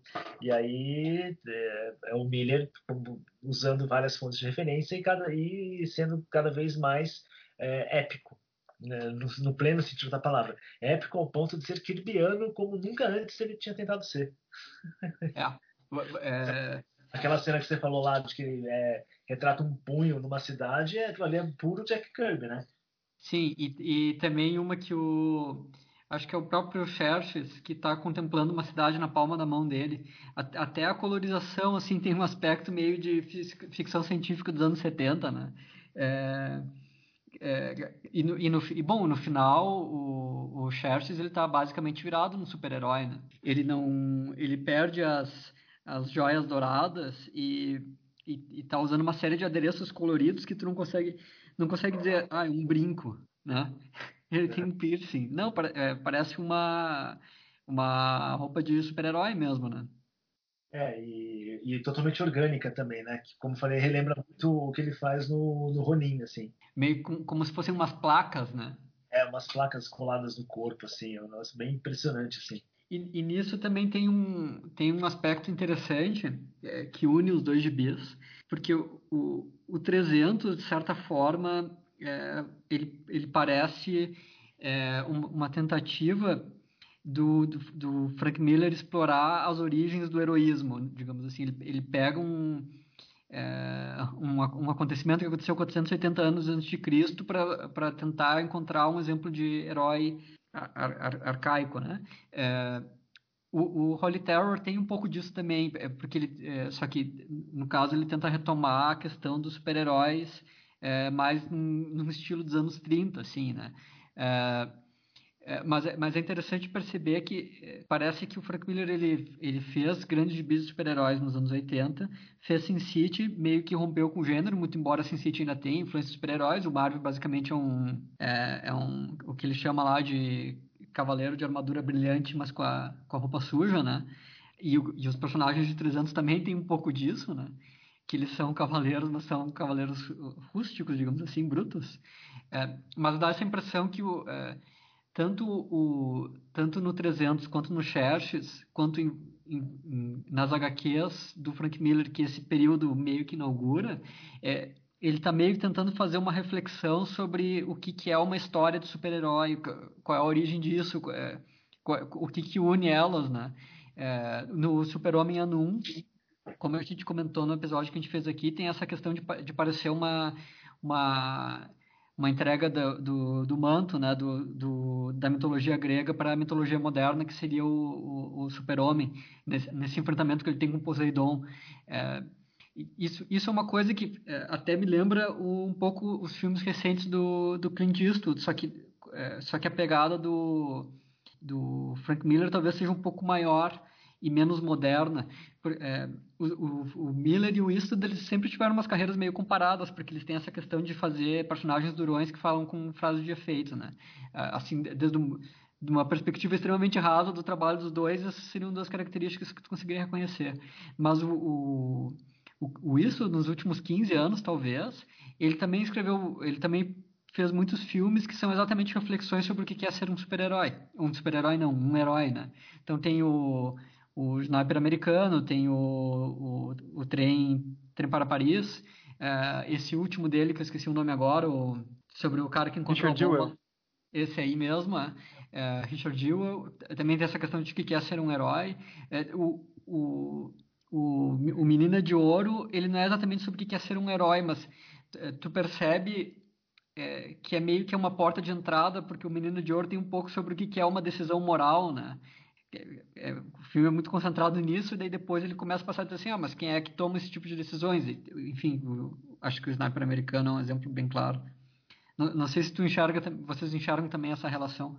É, mais ou menos, assim, é que, é que eu acho que eu queria pegar, na verdade, uma outra coisa que você falou, que aí eu concordo mais, que é essa questão de, uma, de que o, o que o Frank Miller faz com o 300 e com o Xerxes é uma reflexão sobre o heroísmo.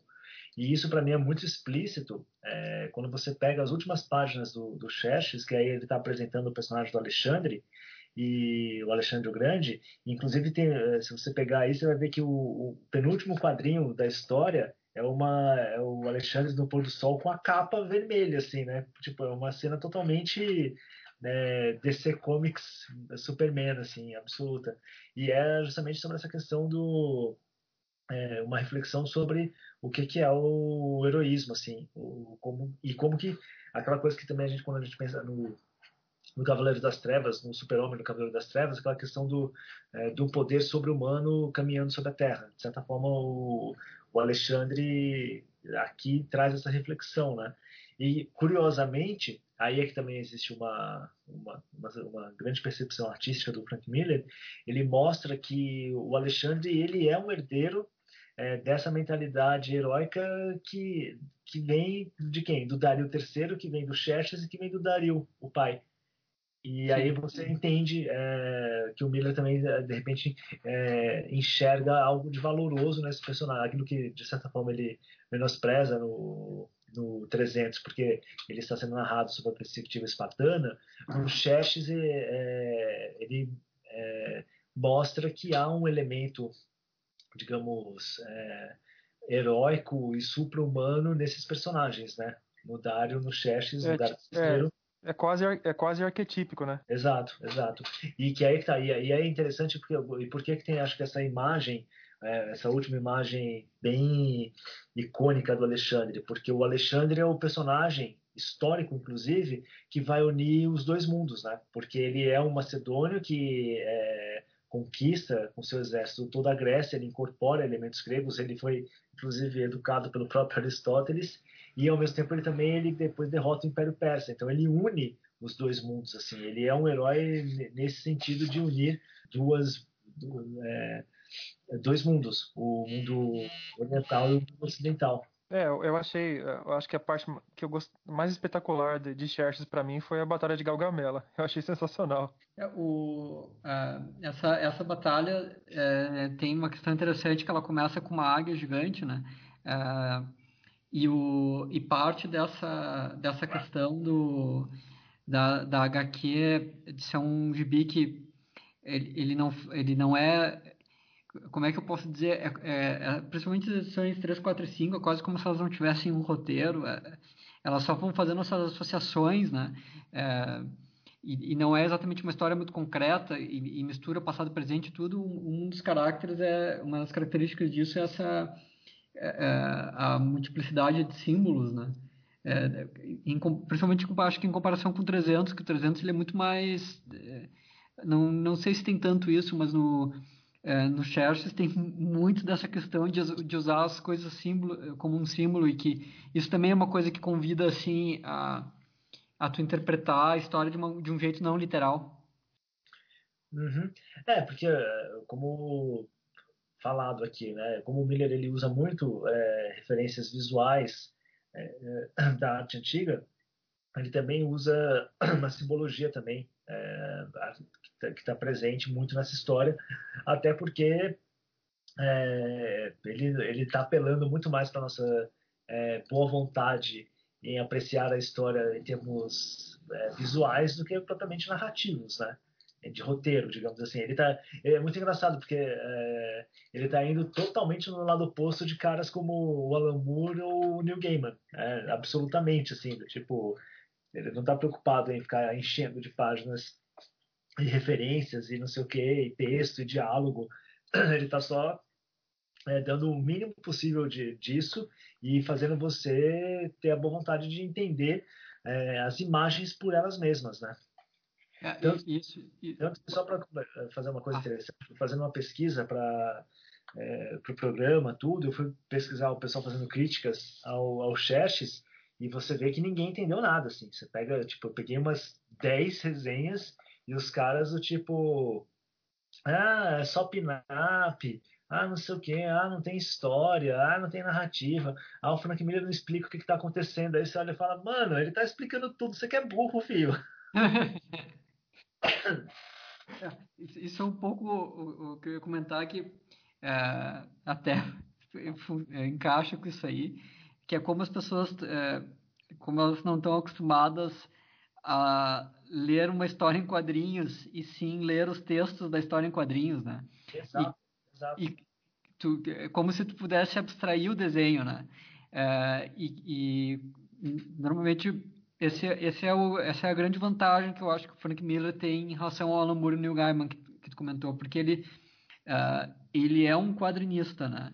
Uh, então ele, ele consegue pensar de forma visual, porque, por exemplo, esse Xerxes, se tu tivesse a divisão entre roteirista e desenhista, é impossível.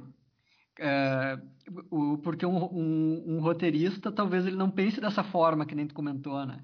Ele não, ele não vai pensar na história como uma concatenação de imagens, assim, é, e, e, e, o Xerxes talvez tenha mais ainda splash pages do que é, 300. Não é nem errado tu dizer que é uma coleção de pin-ups, porque são splash pages muito bonitos individualmente, só que exatamente o, o Frank Miller é capaz de fazer isso de uma forma que essas páginas elas tenham relação entre si, independentemente do texto.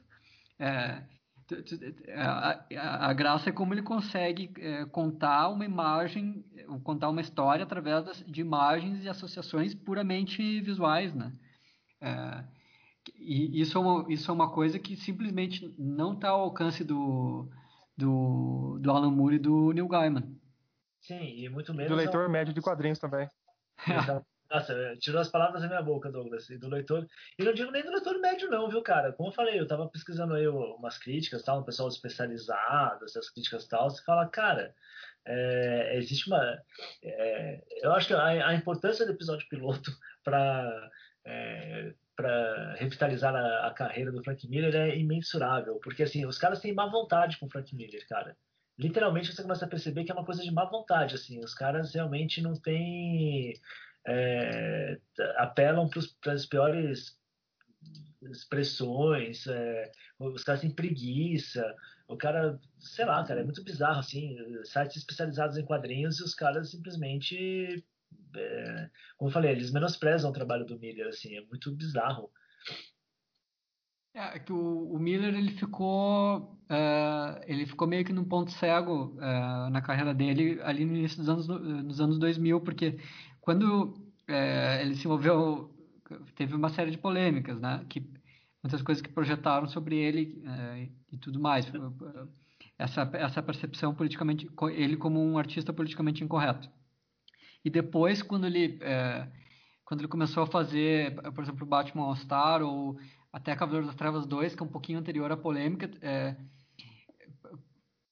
é, é, eu, eu consigo ver que muitos fãs de gibis de super-heróis eles interpretem aquilo como uma coisa ofensiva no sentido que eles, eles, eles acham que os super-heróis têm que ser maduros, né?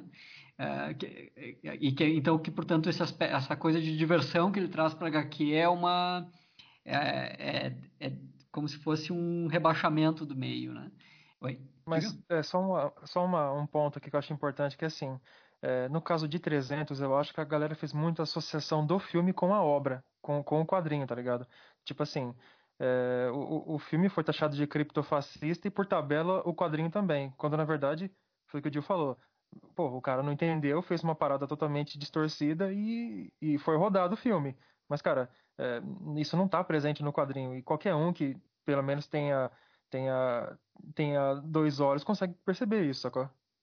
É, é, eu concordo, mas acho que tem, mas tem, um, tem um elemento aí que é o seguinte: é, não é só uma questão é, do Miller ser do, das visões políticas do Miller ou do que ele está escrevendo como quadrinho, é uma questão dos caras não entenderem o Frank Miller como um artista de quadrinhos. Acho que esse que é o grande ponto, porque os caras eles não entendem que o Miller tá ele, ele tá o tempo inteiro fazendo avançar a arte e ele tá tipo uns 30 anos na frente do que os caras estão fazendo hoje em dia. Esse é o ponto. E os caras leem e não entendem, entendeu? Você fala, não tô entendendo nada disso aqui, ah, não tem diálogo, ah, não tem não sei o quê. Sendo que tudo que a gente já trouxe aqui sobre o Frank Miller, não só é, nesse programa, mas em outros a gente já fez, mostra que o Frank Miller ele sabe muito bem o que ele está fazendo e que essa má vontade da crítica e do público é uma má vontade simplesmente porque os caras são limitados né, a, a uma ideia de quadrinho que é uma ideia de que o quadrinho é, como o Vicente falou, ah, uma coisa madura, ah, uma coisa... Cara, é, é a frase perfeita. Vamos tacar pedra no Zack Snyder, né? O Zack Snyder falou quando teve o fandom lá da, da, Liga, da, da Liga da Justiça, que ele falou, ele falou, é, meu filme não é para criança. Aí você fala, mano, tipo, pô, o super-herói não é pra criança, velho. Não, não, não, não é que o filme de super-herói. O filme de super-herói da Liga da Justiça não é pra criança. Então, tipo, mano, os caras não entendem, né? É, o que, é, que como é, assim é pra criança, bicho? É só pra Tipo, é basicamente pra feito pra criança. É, pô, e o, obviamente, ah, quer dizer que o Frank Miller no 300 é para criança? Não, é, mas também é, é, é uma maturidade muito diferente dessa maturidade superficial que os caras veem nos quadrinhos maduros dos super-heróis, né? Sim, é, e, e, tem uma... É, porque, digamos, o, o, o 300 ele é mais... É, é, é, mais fácil de perceber ele como um gibi maduro do que o, o, o Xerxes, por exemplo, porque o Xerxes tem toda essa questão de ser extremamente fantástico, né? mas é, é que, assim, existe uma questão que é o, o, que é fazer uma HQ madura, porque isso é uma coisa meio abstrata, e, e esses caras, quando eles falam isso, na verdade, é, porque existe, existe uma maturidade em tu fazer um, um filme é, digamos que nem um filme da Marvel que trata heróis de uma forma mais leve. Porque isso também é uma perspectiva madura, entende? Tu não tá te deixando dominar por, por aqueles personagens coloridos, assim, enfim. É, porque esses caras, o que eles querem dizer com gibis maduros, no caso do Zack Snyder, ele quer dizer que os heróis dele vão matar pessoas. Isso é uma coisa muito pouco madura, na verdade. É, e, e, no caso de muitos fãs dos quadrinhos, é, é, é, essa questão de dizer assim, não, mas tem que ter texto, né? É, ou tem que ter ou tem que ser fosco, não tem que ser colorido, sabe? É. é... Sem, contar, sem, sem, contar também que matar todo mundo por matar denota muito mais infantilidade, né?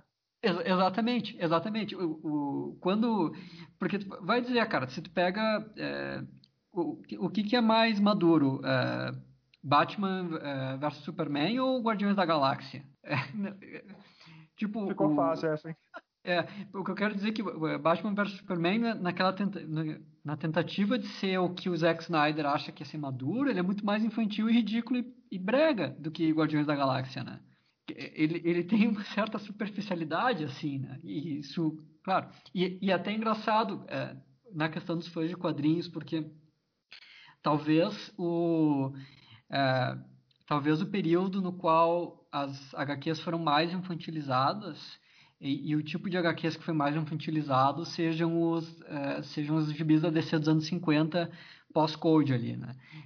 E esse, esses gibis, eles tinham uma, uma, uma característica que era que eles, o que se pensava que eles tinham que ter era que eles tinham que ter muito texto, texto bem escrito e desenhos pouco empolgantes. É, eles faziam isso nos anos 50 porque eles achavam que os gibis eram para crianças e que isso era ser infantil, entendeu? A gente tem que tratar as crianças com coisas que sejam claras, pouco empolgantes e com texto para que elas aprendam a ler, não fiquem olhando as imagenzinhas. E é exatamente o contrário do que o Frank Miller faz. Uh, Xerxes tem pouco texto e o, e o, o, o 300, que, é que nem a gente estava comentando, é extremamente dinâmico, é extremamente visual, não tem nada de comportadinho no desenho, né? E, e aqui eu não estou dizendo comportado no sentido, ah, porque é violento, assim, não não é comportado porque é muito abstrato, porque é anguloso, porque são imagens que tu não consegue entender elas literalmente, né? É, existe, existe um certo engajamento ali. Então, quando o Frank Miller está fazendo isso, ele também está sendo mais maduro. Ele está tratando os gibis de uma forma que exatamente é a contrária dos caras que queriam infantilizar o meio no, nos anos 50. E aí eu uso a, a expressão infantilizar no sentido de é, tratar como se fosse uma coisa para crianças burras, né? Porque, porque essa coisa de assim, não, mas tem que estar tá bem escrito, porque senão as crianças vão aprender a escrever errado, né? É, é, é essa questão de ter uma perspectiva muito limitada do que, que é, é, do que, que é a capacidade de uma criança para perceber nuances num texto, né? É, e uma coisa interessante você perceber no Chess também é que, de certa forma, ele também é uma resposta ao filme, né? Do, do Zack Snyder, porque o, no, no Zack Snyder tem toda aquela é, idealização do corpo masculino, né, Douglas? Tem toda aquela. Não entendi essa citação sua, mas tudo bem. é, tem toda aquela, é, aquela artificialidade visual, tudo, e o que o Miller faz no, no Chester é tornar os personagens ainda menos idealizados, né, nesse aspecto da la Zack Snyder. Então eles são muito mais grotescos, muito mais é, caricaturais, assim, e, e também a, o modo como a narrativa é construída no, no Chester, também ela rompe completamente com qualquer narrativa possível, possível de cinema, né? Porque Sim. você não tem um filme só com splash, uh, splash page. Opa, desculpa. É, splash page, porque não dá. Então aí até nesse ponto ele radicaliza ainda mais o, o, a, a, história, o modo como ele escreve, e eu tenho quase certeza que é por conta um pouco dessa de uma resposta também ao que o Zack Snyder fez com, com o, com 300. A gente está falando mal do Zack Snyder aqui, mas fizeram um outro filme depois, né? O, o Fall of the Empire e tal, que é ainda pior. é, esse eu nem vi, cara. Mas tem um outro aspecto no qual o Xerxes parece uma resposta, não sei se uma resposta, mas é, consciente de que existe um filme ruim chamado 300. É que uma vez eu vi uma entrevista do, do Frank Miller que perguntavam para ele sobre o filme 300. Uh, é, e ele, ele basicamente explicava de uma forma muito elegante que ele não quer ter nada a ver com aquilo. Ele, ele dizia que ele tinha, ele tinha aprendido que ele, é, que, ele tinha, que ele pode colocar os gibis dele nas mãos de outras pessoas e que essas outras pessoas vão fazer o que elas querem e que isso não tem que ser o que ele quer. É, mas aí o, o, o cara, quando ele perguntava mais no Frank Miller no sentido de definir o filme 300, o, o Frank Miller dizia assim, olha, o que o Zack Snyder, eu fiz uma coisa e o que o Zack Snyder fez foi é, um filme de ação de ficção científica. E o, o Xerxes, ele tem esse aspecto de ficção científica. Só que é, é, uma, é uma ficção científica é, completamente diferente. É, é é, é como se ele, ele, ele estivesse dizendo pro, pro Snyder assim, ah, cara, tu quer fazer coisas fantásticas? Eu vou te mostrar o que é uma coisa fantástica. Não é um monstro ruim de Playstation 2. É... O, o, esse, é, essa coisa, a ficção científica do, do Xerxes, ela está muito mais próxima do 2001 do Stanley Kubrick do que é, qualquer coisa que o Zack Snyder possa fazer na vida, né? Exatamente.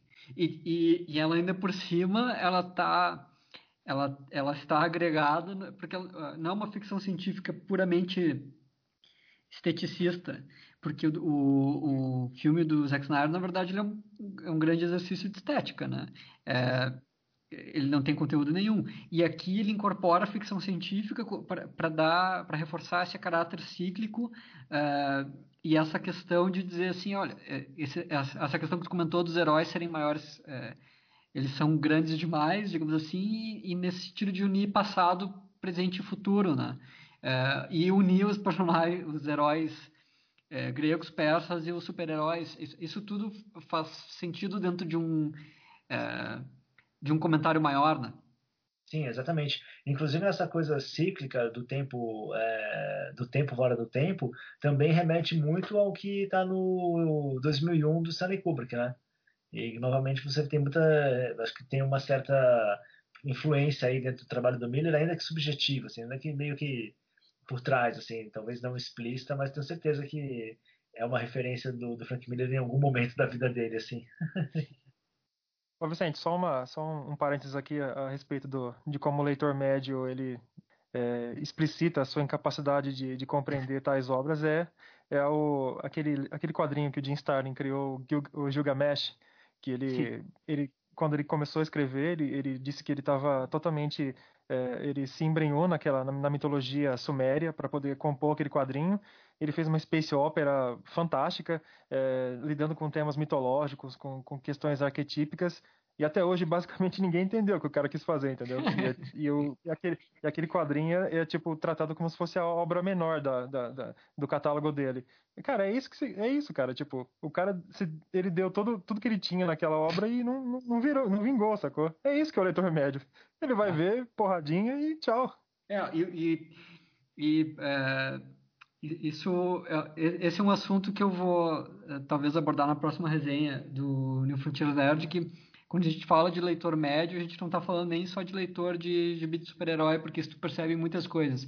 Até nessa questão, hoje em dia, que a gente tem essa disputa mais politizada aí sobre as HQs, principalmente da Marvel, tu percebe um pouco isso, tipo essa questão, ah, é, como se tu pudesse avaliar de uma forma quantitativa as HQs, né? Tipo, por exemplo, uma reclamação que tem muito, ah, mudou o sexo do herói, tipo assim, ah, é, risquinho na coluna ruim, né?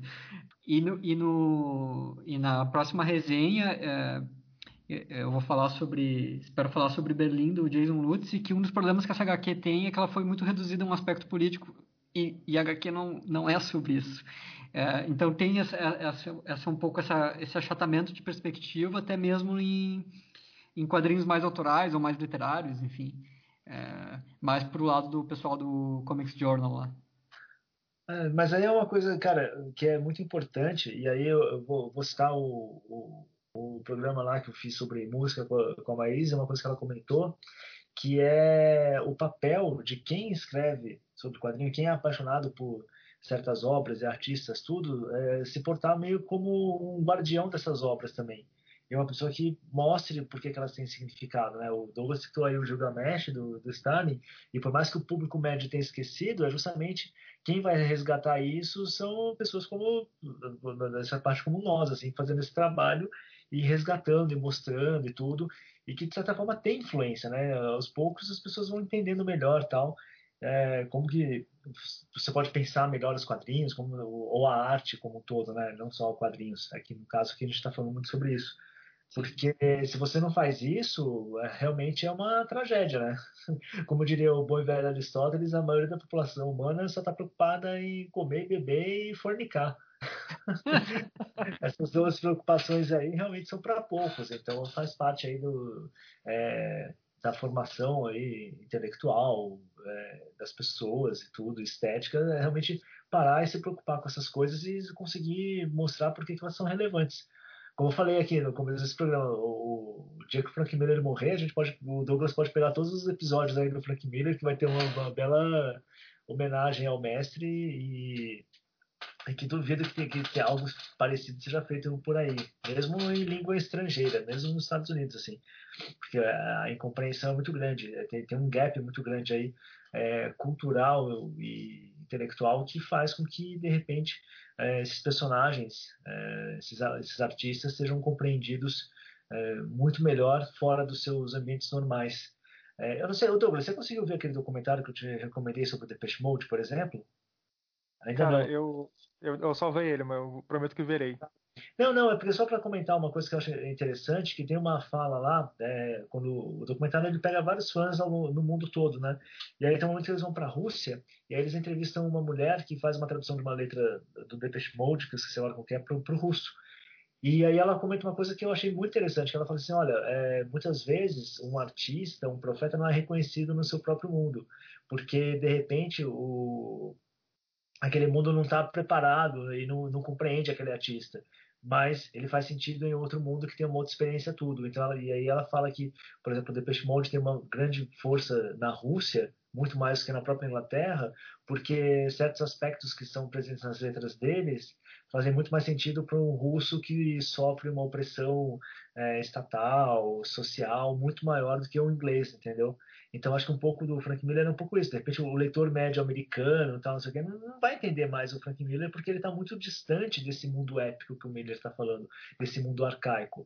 Para nós que vivemos na periferia do mundo, você termina entendendo melhor, porque muitos dos aspectos que estão aqui fazem parte de uma realidade um pouco nossa. Essa violência que você não entende direito, é, é esses saltos históricos e narrativos que você olha e fala: Meu, em que, em que momento da minha vida que eu estou, em que momento social que a gente vive, né? O Brasil é um país muito fragmentado, e, e essa forma do país ser fragmentado, de repente faz ser mais fácil uma compreensão de uma obra como um cara como Frank Miller. Então, é uma divagação minha aqui, mas acho que faz algum sentido. Não, acho que faz, eu acho que faz todo sentido, Gil, porque como o Vicente já, já disse em outras ocasiões, a gente vive numa distopia em tempo real, né? Então, é. pessoal, é, vocês querem fazer considerações finais, é, Jabás? Não, eu acho que assim, é, apesar de a gente não ter feito aquela tradicional página a página, né, que a gente sempre faz do Frank Miller, é, eu acho que deu para dar uma boa visão aí do que, que é o, o trabalho do Miller com 300 conchetes, novamente mostrando as, o, grande trabalho que o Miller faz. E eu acho que é, vale a oportunidade para as pessoas de realmente irem atrás de outras coisas que o, que o Frank Miller está apontando aqui, né? Para, de repente, conhecer melhor a história da Grécia, estudar filosofia, é, pesquisar um pouco sobre a arte é, clássica, né, a arte clássica que eu falo grega e é, persa e do Irã e perceber o quanto isso está influenciando o Frank Miller aqui e, e acho que é um pouco isso assim o Frank Miller como eu falei ele lá no começo do programa ele nunca está fazendo a mesma coisa ele sempre está tentando buscar um passo além uma reflexão maior uma compreensão maior da própria mídia dos quadrinhos, é, do heroísmo, é, desses grandes personagens que ele traz. Então, é, se você não gosta do Frank Miller, é, quem está errado é você, não é ele, pode ter certeza. Ah, não, meu jabá, eu vou fazer o jabá do News Frontiers Nerd, pode ser? Eu, eu queria Opa, fazer o jabá do News Frontiers Nerd, que está aí. É, desculpa. É, porque continuo achando que o Vicente e o seu trabalho ainda é muito pouco reconhecido por você, público ouvinte. Você tem que ajudar a divulgar mais o nome do Vicente, a divulgar o Nilson Nerd, porque o trabalho que ele faz é realmente único e cada vez mais eu me convenço disso, assim. Porque você vai percebendo assim, à medida que você começa a pesquisar um pouco mais, a olhar um pouco mais, você vê o quanto é, a crítica de quadrinhos é ruim, assim, mesmo em língua estrangeira, assim, é muito difícil, assim, você pegar alguém consiga dizer alguma coisa diferente. Ao mesmo tempo, também, eu acho que é legal comentar isso, é, já começa a surgir por aí é, uns podcasts, umas páginas no Instagram, não sei o que, de pessoas que estão sendo influenciadas pelo podcast episódio piloto, pelo Nilson Cheers Nerd, um pouco pelo Bunker também, e você começa a ver que tá com, sei lá, tem sementes sendo espalhadas e que tem algumas que estão de repente começando a, a, a, nascer por aí. Então acho que isso é legal assim, é, perceber esse movimento, porque aí é uma nova geração que começa de repente a não numa, numa nova geração, né? Mas são pessoas assim, pessoas mais novas que estão de repente entendendo que o quadrinho não é só essa é, é, essa mídia desprezada pelo omelete e afins e por aí vai, que existe uma compreensão muito maior daquilo ali e não só do quadrinho, música, cinema e coisas assim. Então é legal você começar a perceber isso daí. E eu falo isso porque o Vicente compartilhou comigo outro dia uma mensagem que ele recebeu aí de um, um fã dele e o cara agradecendo muito porque tava é, ele esse fã do, do Vicente estava falando justamente disso de como é, os textos do Wilson Chestnut estavam ajudando ele a entender melhor os quadrinhos. Vicente, por favor. Beleza. Um, um, os comentários finais, é, vou fazer só uma observação que talvez a gente não, eu não tenha, tenha esquecido de destacar no curso do episódio, que no início do Xerxes, é legal perceber que o, aparece o Ésquilo, o, o, o, o, dramaturgo grego, que autor dos persas, que o, como o Gil citou ao longo do episódio, é, e ele, ele de fato participou da Batalha de Maratona, que é a batalha que aparece na primeira, na primeira HQ, e o Frank Miller, é, curiosamente, escolhe é, retratar ele como um, como um assassino ninja extremamente eficiente. Então, isso reforça um pouco aquele sentido de que o, uh, o, o, contador de história uh, ele é o ele é quem quem faz a história digamos assim e é o, o, o narrador como o maior assassino né? Uh, como o principal assassino. O jabá vamos fazer jabás trocados aí eu e o Dil o, o jabá que eu tenho para fazer do isso o, o meu vai ter trapaça tá então, a primeira coisa que sempre eu tenho que comentar tem, é que sempre tem. sempre tem, sempre tem. Eu sou um trapaceiro nato. É, o, o Bunker está fazendo uma série de entrevistas. A última que saiu, acho que foi com a com a Maísa, que sabe muito de história, é, desculpa, sabe muito de música. Foi um episódio excelente, apesar de ter citado Douglas. Escuta aqui, Dr. Werneck. E você também, Peixoto. Você! Não é doutor não, tá? Você! Olha, eu não vou mais casar com sua filha, não. Não vou mais, não. E tem mais. Eu largo o emprego. Enfio os 12 anos de estabilidade no rabo. É, no rabo. E tem mais. Eu sou um ex-contínuo. E você é um filho da puta. Seu filho da puta. Mas digamos que serviu para propósitos cômicos. Acredito que eu não sei quando é que vocês vão ouvir esse episódio, mas é, esse episódio que nós estamos gravando agora mesmo, eu acredito que quando ele vai pro ar, a segunda parte uh, dessa última entrevista que o, o Gil fez já esteja no ar. Uh, eu recomendo fortemente, não só essa última, que é muito boa. Uh, o, na primeira parte falaram muito sobre o, o David Bowie e o Depeche Mode, é, e é muito legal porque tem essa questão de tu percebe quando as pessoas gostam daquilo que elas estão falando, é, isso transmite toda uma é, to, toda uma empolgação sobre o assunto que eu, eu particularmente, é, é a melhor forma que eu, é, que eu tenho de... É, que eu acredito que eu tenha de, de receber crítica, digamos assim. É receber crítica sobre coisas, né? É quando tu percebe que a pessoa que está fazendo, ela tem uma empolgação sobre aquele assunto. Isso, isso tem um caráter bastante contagiante, né? É, a segunda parte do Jabá, que é a parte que tu ultrapassa, é que nessa semana saiu nessa semana que nós estamos gravando esse episódio, no caso, saiu a última parte do, da série de ensaios que é, eu e o Dionísio escrevemos sobre o Cavaleiro das Trevas, do Frank Miller. É, que eu posso dizer é, tranquilamente que é o, é o, melhor ensaio, que melhor é, coletânea, digamos assim, de ensaios que existe sobre esse gibi. É, em todos os idiomas que eu conheço, pelo menos, e em todos os lugares de crítica que eu já passei. É, e além disso, que foi uma excelente satisfação poder escrever esse ensaio com o Dio, um cara que sabe muito. É, é, o, o, núcleo da, da, da, tese que a gente desenvolveu ali, de ler O Cavaleiro das Trevas é, desde a perspectiva mimética do René Girard, foi ideia dele. É uma sacada excelente é, e, e, deu muito certo. É, ficou uma sequência sensacional. Então, por favor, apoiem o, o, o Bunker, leiam esses ensaios é, eles, têm, eles têm o tamanho de um livro, então vocês podem pensar nesse apoio como comprar um livro que vocês vão estar fazendo muito bem. E vão ter ainda toda a série de vantagens adicionais que representam apoiar o Bunker. Recomendação? Essa semana eu li alguns gibis do Dan Slott para Marvel.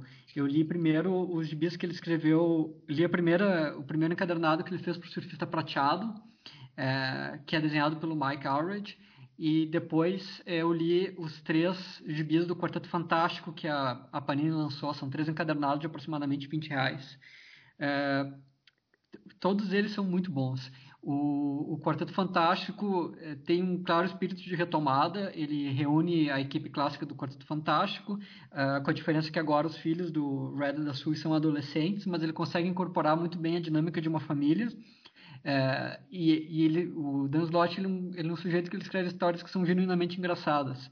É, nesses três primeiros encadernados nós temos é, vilões como o Galactus e o Dr. Doom, o Dr. Destino, então vocês podem ver que realmente é uma, é uma retomada aos clássicos, assim. É, e, e, enfim, são, são gibis é, realmente muito divertidos de se ler.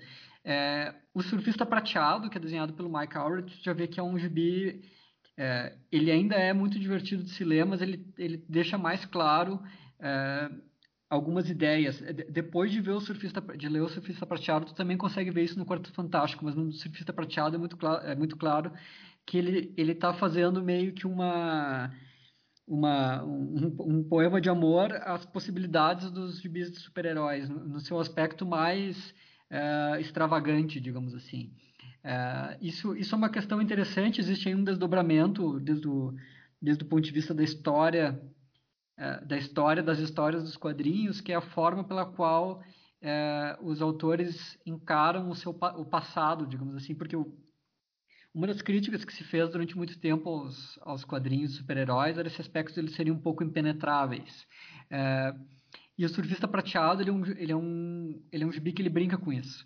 É, ele, ele faz constantemente piadas e referências ao passado do personagem e, e apresentando aquilo como uma coisa esdrúxula. E é, é, é como se ele tivesse é, fazendo referências a toda essa história do personagem e é, toda uma história complexa que poderia parecer impenetrável, mas é que o gibi que ele está fazendo não é.